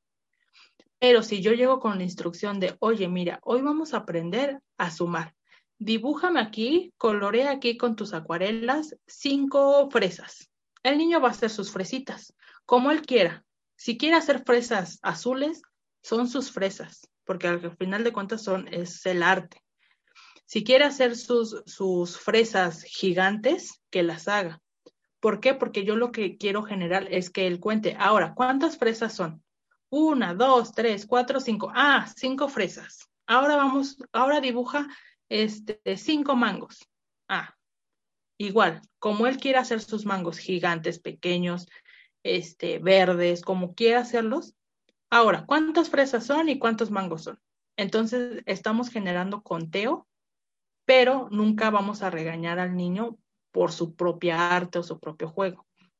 Ahora, que si estamos, por ejemplo, jugando a, a las escondidas, a lo mejor, y en cada escondite que ellos vayan, hay este, eh, se me ocurre que hay un animal, porque estamos viendo el tema de los animales. Ah, ¿qué animal te tocó? El chango, ¿cómo le hace el chango? Uh, uh, uh, y a lo mejor quién habrá quien le haga, oh, oh, oh. Cada uno está expresando su propio arte. Entonces, en ese sentido, nunca podemos regañar al niño por expresar su arte.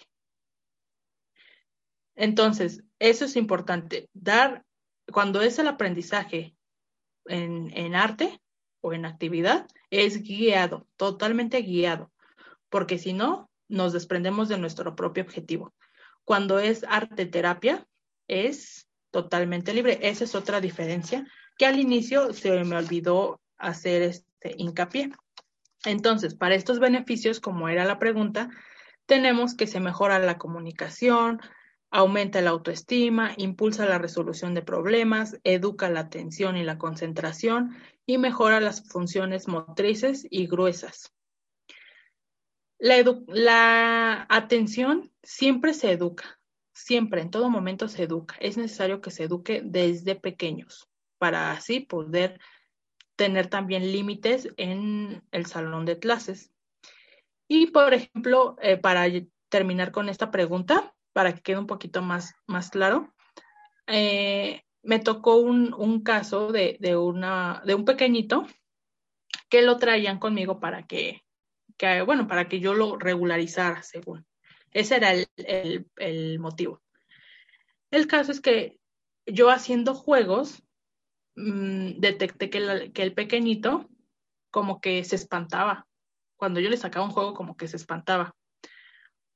Porque yo le decía, oye, mira, vamos a aprender a, sumar. Y como que ponía su cara así de, ah, eso no me lo sé. Y yo le decía, no, pero mira, vamos a jugar. Hicimos el juego de, del supermercado, él compraba cosas, yo le cobraba, él me hacía las cuentas y así estuvimos así, jugando, ¿no? Pero sí detecté mucho que se, pues que se, se frustraba, o sea, como que él, él mismo como que se bloqueaba y como que esperaba que yo lo regañara, o sea, esa era la realidad, él esperaba que yo le dijera, no, eso está mal. Hasta que le expliqué, oye, es que estamos jugando y cuando nosotros jugamos, pues no hay por qué regañar, porque estamos jugando. Entonces él empezó a comprender que cuando venía conmigo era para jugar. Sí estaba aprendiendo, obviamente, pero que era para jugar. Yo hablé después con ya con, con los padres, todo, y me hacían mención de que su maestra, aunque eran las clases en línea, que sí solía como que regañar a los alumnos, de, ay, no lo sabes, no me respondiste rápido, ay, no, ponte a estudiar y luego me respondes. Ese tipo de frases les decía. Y entonces es como de, eh, qué frustrante que un niño esté esperando esa reacción de todos los adultos que le enseñen algo, porque entonces ya no se va a sentir contenta o contento al estar, al decir, enséñame a esto, porque va a esperar un regaño de por medio. Entonces, por e, ese es uno de los principales beneficios del arte en el juego, que vamos a quitar, vamos a quitar estos bloqueos. El niño no va a esperar un regaño, sino que va a esperar divertirse. Esa va a ser la realidad. No sé si contesté la pregunta o queda todavía algo. Sí, bueno, creo que ha quedado bastante claro, lo has ejemplificado bastante bien. Ya en caso de que a lo mejor alguno de los oyentes les siga quedando duda, pues esperamos nuevamente eh, que nos envíen sus preguntas para volver a abrir un foro de preguntas en caso de ser necesario. Perfecto. Sí, cualquier cosa igual este, eh, y al final les comentaría de mi página, pero igual, para que lleguen sus preguntas también si tienen ahí. Ok, pues miren, les voy a hablar de algunas actividades que yo he realizado en, en este casi un año que he empezado con mi, con mi proyecto. Algunas son un poquito sensoriales, un poquito lúdicas, otras sí son específicamente de arte. Algunas van dirigidas a arte terapia, otras van dirigidas directamente al aprendizaje.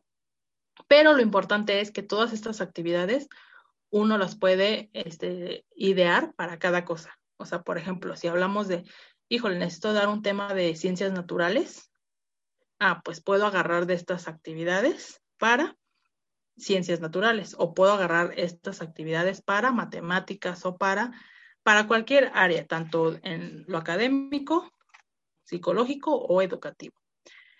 Entonces, por ejemplo, tengo la actividad eh, sobre un lienzo, este es como que el más común, pintar las letras o números. A los niños siempre les gustan las cosas muy grandes, o sea, creo que siempre, toda la vida, cuando ven algo muy grande les gusta. Entonces, no es lo mismo que estén pintando o coloreando letras en su cuaderno a que las puedan hacer en un papel bon gigante. Entonces podemos empezar a implementar estos cuadernos gigantes, estos lienzos, para que el niño vaya, este, cualquier tipo de tema, ya sean letras, colores, números, pero que los vaya plasmando en sus propios lienzos. Ahora, por ejemplo, para motricidad fina, tengo, he realizado una bolsa de pintura, eh, bolsas sensoriales se les llama, que son con gel. Estas bolsas sensoriales son muy, muy padres porque aparte de que el niño las puede decorar, pues puede, ahí se puede meter totalmente su creatividad de colores, de formas, lo que él quiera, diamantina, sin diamantina, con cualquier color. ¿Qué pasa con estos? Que se pueden hacer de dos formas. Uno es únicamente eh, la bolsa, este, haces en una bolsa de plástico transparente, pones tantito gel este gel lo, le pones diamantina, estrellitas, lo que el niño quiera, las sellas, las cierras y hay, hay diferentes formas de usarlo. Si lo quieres para motricidad fina, por ejemplo, le puedes marcar un caminito y entonces que el niño vaya siguiendo este caminito fuera de su bolsa. Si lo quieres ya para escritura, antes de cerrar la bolsa, le metes un acetato y en este acetato que el niño escriba algo, como si fuera una cartita. De hecho, esta actividad yo la ocupé para este, cartas de San Valentín, pero los niños, pues ahí estábamos, la, la actividad era trabajar la escritura, entonces el niño escribió. Los pequeñitos escriben, meten su hoja y se queda como una carta. Eso también les gusta mucho, es muy padre para ellos. Em, ¿Qué otra? Todo esto que les menciono es para evitar un poquito también los cuadernos, y no porque no quiera usar cuadernos, sino porque a los niños ya siempre ha sido muy común pues usar cuadernos, entonces si nos vamos con otros materiales va a ser muy divertido. Ahora, por ejemplo, les voy a mostrar un libro, ahorita se los describo para los que nos escuchan. Este libro está muy padre porque es un libro que tiene plastificadas las hojas. Y lo que hace es que se va dibujando. Por ejemplo, aquí nos vienen los trazos que tiene que ir haciendo el niño y al final debe de quedar este dibujo. Esto también nos ayuda mucho, este tipo de libritos, a motricidad fina, nos ayuda a concentración, nos ayuda a atención, nos ayuda a formas, nos ayuda a tamaños, espacialidad. Entonces, como docentes, ¿cómo lo podemos hacer? Plastificamos un, un, se me ocurre a lo mejor un cartoncito, le ponemos una mica y que el niño vaya pintando con un plumón para pizarrón. A lo mejor si yo estoy enseñando formas, les pongo un robot y que el niño, yo les dibujo el robot en mi, en mi pizarrón y que el niño lo dibuje en su propio pizarrón. Otro, por ejemplo, es este, este librito. Me gusta mucho, me lo, me lo dejó aquí mi sobrina, por eso lo vi ahorita. Este se pinta con agua. También es un libro mágico.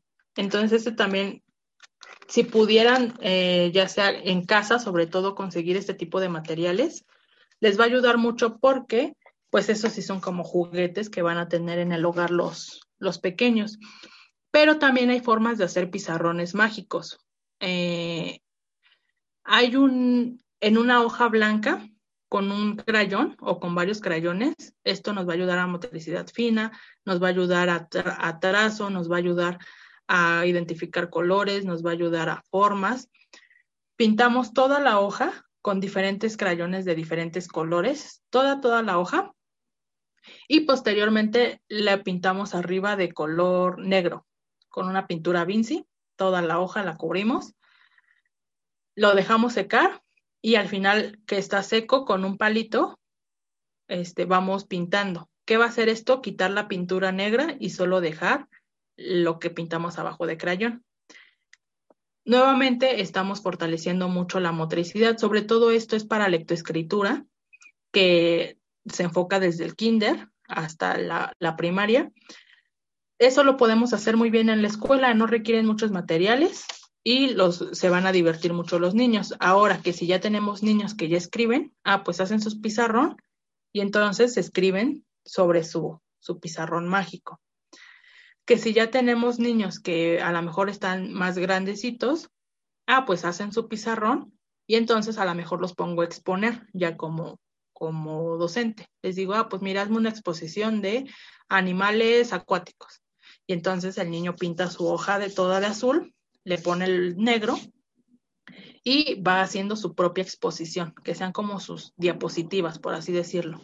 Todo es cuestión de creatividad, cuestión de, imaginación también de los docentes y ya cómo quieran aplicar estas prácticas. Les digo, pueden ser desde pequeñitos, desde kinder, hasta niños más grandes, en los que ya les den otro uso a sus propios pizarrones. Al final de cuentas, como niños, se van a divertir haciéndolo. Por eso es importante que también den un espacio para que se realicen en, la escuela. Otro, por ejemplo, hay uno que me gusta mucho que es pintar con un popote. Eh, ponemos pintura en la hoja y vamos soplando el popote y solito se va pintando. Esto nos ayuda mucho como terapeutas del lenguaje. Es muy, muy divertido y a los niños les gusta y les va a ayudar mucho sobre todo a los pequeñitos que apenas van empezando a hablar para su lenguaje. Pero también lo mismo, a lo mejor si tengo niños más grandes, ya de quinto, sexto, pues les pongo algo específico. Ah, píntame este ecosistema, píntame este, eh, eh, como hablábamos hace rato del mapa mundi, píntalo pero solo soplando. Y aquí estamos generando también que el niño este, dimensione, porque si soplo muy fuerte, pues se va a pintar toda mi hoja, pero si voy soplando despacito, voy, eh, pues va generando el, el mejor, un efecto mejor. Entonces les digo, depende mucho de cómo el docente los aplique. Después, por ejemplo, también, em, ah, uno de, esperen, déjenlo, lo busco. Ah, tengo varios juegos de charolas, charola de cucharas, charola de tijeras, charola de palomitas. ¿Qué generamos con esto? Que en una charola, por ejemplo, vamos a meter cucharas de diferentes tamaños, de diferentes colores, de diferentes materiales y que los pequeñitos vayan haciendo el vaciado. Esto funciona mucho para los de, de dos a tres años, haciendo sus vaciados con esas cucharas. Ahora, si lo queremos para más grandecitos, pues les pongo una charola de de palomitas y que ellos vayan vaciando ya específicamente en su bolsita, que se vayan sirviendo las palomitas. Esto también les va a ayudar mucho a diferentes aspectos como este conceptos, tamaños, este más, menos. No sé si han visto que en la primaria se ve, nos enseñan el simbolito de, de como, son como unos, como mayor que, menor que, ¿no? Mayor que, menor que, que son unos simbolitos así como una V, pero al revés. Imagínense, eso lo podemos hacer con una charola de palomitas. Les pongo el mayor que, el menor que. Pongo a dos niños, tipo competencia, porque también a mí no me gusta mucho competir, pero tipo competencia, ok. Mayor que, mayor que Lupe, menor que Pablo. Y cada quien va llenando su propia bolsita a como les tocó. Entonces les digo, es todo depende de la creatividad. Ahora, eh, el juego de tijeras también. En una charola meten tijeras de diferentes tamaños, de diferentes estilos, y que los niños vayan recortando en un, a lo mejor en unos trazos de papel bond o que vayan recortando algunos periódicos, que al final lo puedan concretar con un collage. Este, esto para ver, a, lo mejor si estamos viendo conceptos de, mm, se me ocurre este, números con punto decimal. Pues entonces yo les doy un periódico donde me hagan números, me recorten números y les pongan el punto decimal. Va a pasar lo mismo, los niños van a hacer, pero van a aprender. Eh, ah, me gusta mucho el, que hagan un cabeza de césped. Ese, ese me, me encanta, porque aquí estamos viendo aspectos de ciencias naturales al mismo tiempo que estamos avanzando en motricidad fina, en vaciado, en más, menos, este, lleno, vacío, este, le falta, todos estos conceptos que son muy, muy importantes en esas etapas y ellos están haciendo su propio, eh, su propio cabeza de césped. Esto les voy a mencionar cómo se hace. Necesitamos alpiste, necesitamos mm, acerrín, necesitamos una media, y un vaso. El vaso que tenga una boca grande o que sea un poquito grande, porque ahí es donde vamos a dar la base para nuestro, para nuestro, pues sí, nuestro muñequito. Entonces, ponemos la media sobre el vaso. Una vez que está puesta, empezamos a vaciar. Bueno, primero le echamos una cucharada, una o dos cucharadas de alpiste hasta el fondo. Antes se me olvidó, perdón tenemos que eh, cortar la media y hacerle un nudito con una liga. También las ligas son muy importantes. Entonces hacemos el nudito con la liga, lo volteamos, lo ponemos en el vaso y ahora sí, al piste, después lo vamos llenando con acerrín. Aquí es importante preguntarle al niño, ¿ya se llenó? No, le falta. El mío ya se llenó, el mío todavía tiene. Ah, bueno, ayúdale a tu compañero a llenarlo. Aquí estamos propiciando el juego. Una vez lleno, amarramos eh, nuestro, nuestro muñequito y vamos sacando bolitas para hacerle la nariz, las orejas, los piecitos, las manitas, si queremos, con ligas. Una vez que está listo, podemos abordar el tema de ciencias naturales, de, eh, de germinización, podemos abordar el cómo este, nace una plantita, el cuidado del medio ambiente, o sea, podemos ya abordar mucho porque el niño te tiene que llevar su, su plantita a su casa y tiene que ir creciendo. Entonces ahí también es muy, muy divertido para los niños y aparte se involucran mucho en que ese fue un aprendizaje significativo, porque no es lo mismo que yo le diga a un pequeño, oye, las plantas crecen, a que el niño esté viendo que está creciendo su planta y el por qué, ah, porque le estoy echando agua. Entonces también después generamos cuidado por otros. Si cuidé mi planta, también me puedo cuidar yo, también puedo cuidarte a ti. Entonces les digo, todo siempre va de la mano. También el jugar con agua, el jugar con jabón, el jugar con, con hacer hielos. Hace poco hice una actividad en donde congelé varios, este, muñecos de plástico de, acuáticos, pero esto lo podemos hacer también con letras, con números, con el tema que queramos. Los metí en una bandeja, les puse agua y los congelé. Ahí se quedaron como por dos días.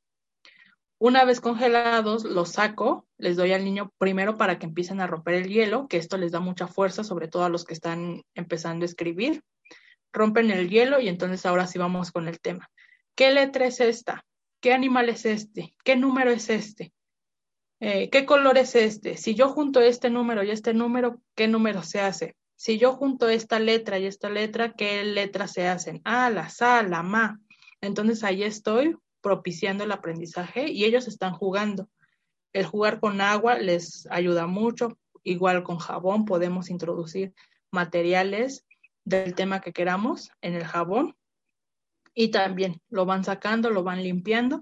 Y qué letra es, qué número, qué este, qué tamaño también, igual van, van aprendiendo. El hacer cualquier tipo de, manualidad, ahí sí, eh, todas las manualidades que se puedan hacer en cuestión de, de kinder o primaria van a ser muy beneficiosas para los niños. Sin embargo, estos, pues como genera un mayor tiempo, esto sí se recomienda que se haga no periódicamente, o sea, que se dedique como un tiempo, a lo mejor cuando va a ser día del niño, día del papá, día de la mamá, que generen su manualidad, porque si no, ahí sí estaríamos perdiendo como que muchísimo tiempo en nuestro ciclo escolar en estar diario haciendo manualidades. Eh, técnicas, les voy a hablar un poquito de, de técnicas para hacer pintura casera si es que no, no queremos ir a comprar o no queremos gastar.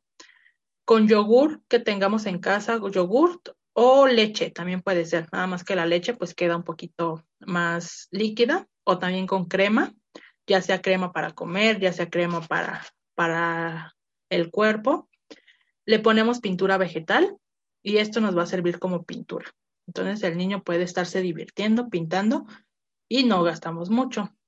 También café y limón es una buena combinación para hacer aprendizaje sensorial por los olores que van a desprender, por la textura que va a desprender y por lo que el niño pueda hacer. Entonces el café y el limón se los recomiendo muchísimo. Siempre importante pintar en lienzos grandes. O ya si es necesario, o sea, si no quieren como que gastar y tienen algunas hojas para reciclar, igual pero esto importante siempre con un objetivo. Sí darles, a lo mejor en casa, sí les vamos a dar estos materiales y, oye, mira, te hice esta pintura, úsala. Ok. Pero si estamos en un contexto ya más educativo, es, ok, vamos a ocupar esta pintura, les hice café y limón, pero me van a dibujar aquí o me van a escribir su nombre, o me van a escribir unas sumas, o me van a escribir este, les voy a hacer una pregunta y a ver quién contesta, me lo escribe.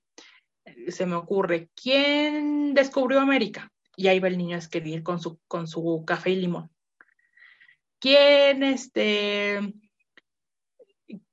quién fue el padre de la independencia? Ya también el niño. Y estoy jugando, ahí estoy jugando, lo estoy haciendo de forma divertida. Para evaluación, eh, a los docentes les puedo recomendar mucho el juego de las, del detective. ¿Cómo es este juego? Se les pega diferentes eh, situaciones a los niños en, en, pared, por ejemplo, si quieren evaluar eh, conteo, si quieren evaluar lectura, si quieren evaluar escritura, van pegando en la pared así diferentes hojas les, piden una lupa o les hacen una lupa con alguna eh, botella de plástico, que cada niñito tenga su propia lupa y van buscando pistas. ¿Qué tipo de pistas? Pues ahí dependiendo de la edad de los niños. A lo mejor si son muy pequeñitos, pues les busco, les pido pistas. Este, tú, Rosa, vas a, eh, tu pista es el color azul. Tú, Lupita, tu pista es el color rojo. Tú, Juanito, tu pista es el color verde. Cada quien debe de entregar esas pistas. Entonces estoy ahí evaluando colores, identificación. Una vez que les traigan las pistas, ah, mira maestro, yo ya encontré mi pista. Ah, tu primera pista, ok, esta pista es para hacer esta actividad. A ver, detective, vamos a hacer esta actividad. Y el niño se pone a, resolver su hoja como tipo examen, pero ya no les ya no les metí en la cabeza, van a hacer un examen, todo macabro ahí el asunto. No, ya jugaron ya se sintieron detectives y ahora sí, vamos a hacer mi hoja. Eh, en otros aspectos, por ejemplo, por eso les hablo yo de, tanto el juego como las artes. O sea, se pueden siempre combinar, pero también podemos hacerlo por separado.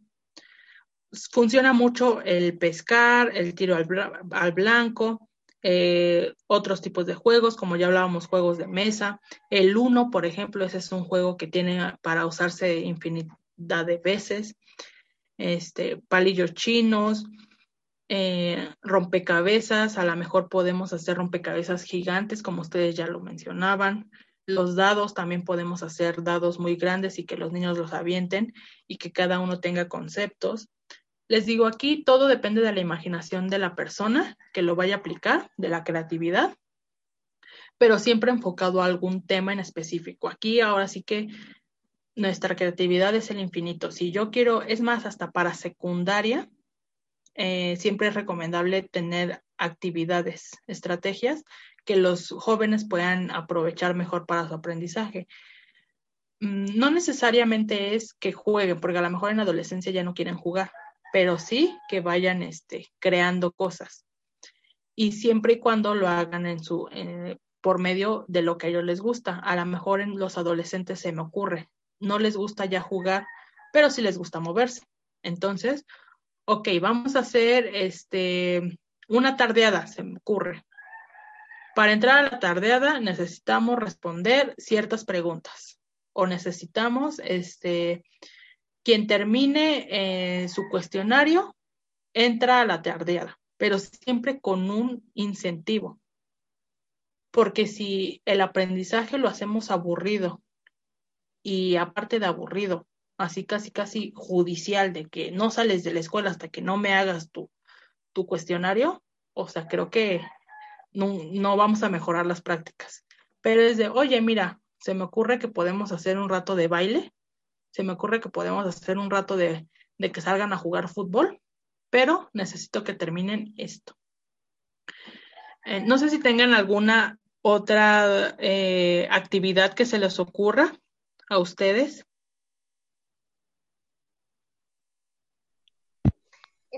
creo que nuestras mentes están maquinando así como con muchas actividades. Digo, igual me quedé pensando con, la actividad que decías de geografía, incluso enseñar la parte de la espacialidad eh, con, con la rosa de los vientos, ¿no? Identificar qué es, dónde queda norte, dónde queda sur, dónde queda este, dónde queda oeste, y poder identificar, eh, no sé, colocas la rosa de los vientos en el centro, cada niño va colocando su país decorado, ¿no? ¿Dónde queda Asia? Al este, al oeste, al norte, al sur, ¿no? Y así como con muchas actividades. Digo, a lo mejor enfocado totalmente en una materia, así pudiese ser. En cuanto a la lectoescritura, siento que es más fácil. Está el básico de hacer las bolitas, hacer los palitos, eh, jugar con, con punzones, ir picando la creando con tela, no sé, muchísimas actividades que pudiésemos eh, incluir. Ay, sí, es cierto, me acordaste, miren, tengo aquí un, no sé cómo se llama esto, pibeta, no sé, no me acuerdo. Potero. Exacto. Igual, o sea, este también sirve justamente para esto, para que vayan apretando. Y sí, vale, todo, todas las materias se pueden ver con el juego, todas. O sea, yo de verdad que he quedado impresionada por las cosas que he realizado yo o que he visto que algunos eh, colegas lo realizan, algunas amigas, y que digo, wow, o sea, de verdad que eh, es súper impresionante cómo se puede aprender y enseñar muchas cosas y no necesariamente eh, pues tuve que hacerlo de forma aburrida. Nosotros en estimulación pues hacemos mucho esto. Justamente creo que eh, la creatividad es un elemento muy importante para nosotros los que creamos planeaciones de estimulación, porque la estimulación se diferencia un poquito de lo escolar. Entonces, eh, pues no queremos que el niño se confunda de, de, estoy en una escuela donde me regañan, donde me dicen. Entonces es, no, mira, vente, vamos a aprender jugando pero sí creemos que es muy importante reflejar esto también en lo educativo. Entonces, eh, a los profesores yo les hago la invitación, pues justamente en esto, que, que ellos mismos se cuestionen qué es lo que quieren, cómo quieren continuar este, dando sus clases y qué cosas pueden mejorar para sus propias clases, sus propios alumnos, y a los papás justo que, eh, que crean en el profesionalismo de, de, los demás, en el profesionalismo de los docentes, de los psicólogos, de los, de los pedagogos, porque les digo, a mí me ha tocado escuchar comentarios de, es que solo juegan, es que solo hacen esto, es que solo les piden material. y es comprender que ese material o ese juego es con un fin, que eh, se ha estudiado justamente para conocer y mejorar las prácticas de la enseñanza. Entonces, que no, no se va a dar, eh, que no se va a dar algo solo por darse, o que no se va a hacer algo solo para hacerse. Habrá quienes sí, o sea, no, no, no dudo que, lo, que los haya, pero que la mayoría que estamos inmersos en esto es porque nos gusta, porque nos apasiona, porque nos interesa. Entonces, que, que empecemos a revolucionar estas prácticas. Y a veces eh, meterme mucho en la docencia, pues pudiera resultar así como de, es que no saben lo que nos dicen a nosotros, los maestros nos exigen, nos piden, y es totalmente entendible. O sea, yo entiendo que a muchos profesores les exijan eh, cosas que a lo mejor no están en sus manos. Pero sí quizá podemos otorgar 5 o 10 minutitos de juegos, de juegos alternativos, y que con eso vamos a generar mucho. Es lo que les mencionaba al principio. Si yo refuerzo, yo docente refuerzo algo que a mis 10 niños les está afectando para no poder escribir o avanzar, y lo refuerzo, entonces voy a ir nivelando. Y ya, y ya no solo van a ser los 15 que ya sabían escribir, no, ahora vamos a hacer más y entonces vamos a ir avanzando porque creo que a todos nos conviene, tanto a los docentes como a los papás, como a nosotros psicólogos, nos conviene que un niño vaya aprendiendo. O sea, no creo que ninguno diga, pues ni modo, ya se quedó, pues ya no aprendió. No, creo que a todos, al final de cuentas, nos conviene que ese pequeñito o pequeñita tenga mejores habilidades. Incluso creo que también de promoción, eh, pues volverles a recordar, ¿no? Se encuentra Natalie también, se encuentra la comunidad de Diprende, estamos nosotros para eh, pues poder apoyarlos, para, para que pues incluso se puedan acercar, ¿no? Estamos abiertos a los docentes, a los padres de familia, como siempre, y pues también eh, esperamos que Natalie nos comparta más sobre su página, cómo podemos contactarla, dónde podemos encontrar, encontrarla, perdón. Y, y, y también podernos mencionar qué, qué clase de actividades eh, ofrece al público, ¿no? ¿Qué clase de servicios ofrece? Claro, con mucho gusto. Pues miren, mi página se llama, está en Instagram y en Facebook, pero normalmente tengo más activa la de Instagram. En eh, aquí se llama Gix, es G I X punto psico con P S I C O educación. educación. Ese es el nombre de la página de Instagram. Normalmente aquí eh, les sugiero que, que, me sigan porque subo bastantes actividades como estas que ya les he mencionado y algunas otras que ya están ahí, en, sobre todo en las historias, porque son actividades donde, les digo, se pueden aplicar a, a profesores, se pueden aplicar para en casa o se pueden aplicar como psicólogos. Son actividades divertidas, son actividades que, que les van a servir mucho, que se pueden adaptar a cualquier tema. Entonces, sigan mi página y ahí van a encontrar ese contenido.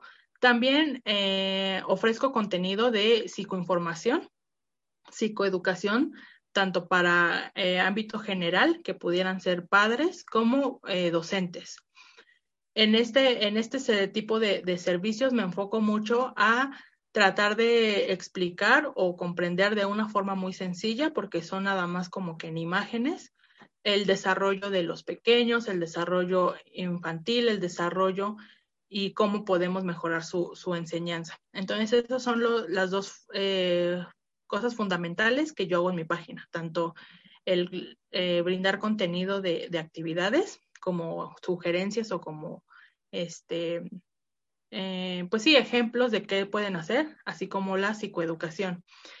En esta página también yo la manejo, entonces me pueden contactar directamente por mensaje si tienen alguna, si necesitan alguna consulta, si necesitan este, empezar un proceso. Estoy dando eh, estimulación temprana desde tres meses a seis años también eh, online Eh, entonces, si alguien necesita este servicio, también se los puedo ofrecer. Y también servicio de, para los padres específicamente, si necesitan alguna consulta de eh, cómo potencializar el desarrollo de sus hijos desde el hogar. Eh, para los profesores también doy asesorías de cómo pueden hacer planificaciones a través de una metodología respetuosa y a través de una metodología lúdica. Y esencialmente también me dedico a hacer eh, la creación de materiales didácticos. Estos materiales didácticos son elaborados por mí para poder potencializar las habilidades de aprendizaje, pero también en algunas ocasiones materiales didácticos para el ámbito psicológico. Entonces, yo ya tengo algunos que están aquí, están en mi, en mi página, algunos promocionados, algunos tengo en existencia, otros ya están agotados, pero si me los piden, se pueden este, generar. También es dependiendo, bueno, ya ahí eh, cuando me contacten, depende de, de, la cantidad para yo poderles hacer el, el envío o podernos ver en un punto medio. Pero también si algún profesional o algún padre necesita como que un material en específico, también se lo puedo generar. Sobre todo eh, hablando de los padres, cuando me solicitan en alguna eh, situación determinada para cada pequeñito, les genero un material didáctico o para profesores también que necesiten eh, algún material para, para cada tema. Entonces lo platicamos y también les puedo hacer, brindar ese servicio de la elaboración de los materiales. Muchísimas gracias, Nat. La verdad, eh, nos honra mucho que nos acompañes el día de hoy en este episodio y sobre todo que nos puedas compartir tu gran experiencia, porque vaya, eh, justamente como te lo habíamos mencionado nosotras de manera personal en algún momento, no hay nada más fructífero que poder aprender de alguien que ya está en el campo laboral. Y, pues incluso compartir estos conocimientos con los padres, con, profesores y nuevamente invitarles a que si tienen dudas y si les gustaría eh, incluso que nosotros les pudiésemos ayudar en sus planeaciones didácticas, con mucho gusto podemos hacerlo. Eh, estamos abiertas a, a, trabajar de manera colaborativa, pues mm, más que nada porque se trata de la educación de los niños y sabemos que literalmente los niños son, son el futuro de, no solo de nuestro país, sino del mundo en, en, general, ¿no? Muchas gracias, Nat. Eh, esperemos que también la gente, más gente te contacte, eh, que soliciten tus servicios, pues porque es muy importante atender estos primeros hitos del desarrollo en los pequeñitos. Sí, pues muchas gracias chicas a ustedes por la invitación. De... Emocionada, muy agradecida por haber colaborado con ustedes y pues va, como ya saben, siempre van a tener ustedes mi apoyo en cualquier este, situación. Y también a, a, los que los, nos escuchan desde su página, pues también este, me uno a este gran proyecto que es Diprende y cualquier colaboración que en futuras que podamos hacer, yo estoy encantada. Entonces, muchas gracias a ustedes. Muchas gracias, Nat. De todas formas, dejaremos todas tus redes, cómo se pueden contactar contigo, porque hay un super servicio, ya lo escucharon, todo lo que nos dijo, tiene muchas sorpresas de por medio y pues bueno, esperamos que el episodio les haya agradado mucho a todos los que nos estén escuchando y pues como ya bien también lo dijo Nat, ojalá podamos hacer más colaboraciones y en algún otro momento estarles dando a ustedes no material. Te agradezco otra vez, Nat, por parte de todo diferente. Tu proyecto también es muy bueno y estamos muy, muy honradas de que estés aquí con nosotros. Muchas gracias y hasta luego a todos nuestros oyentes. Nos estamos escuchando después.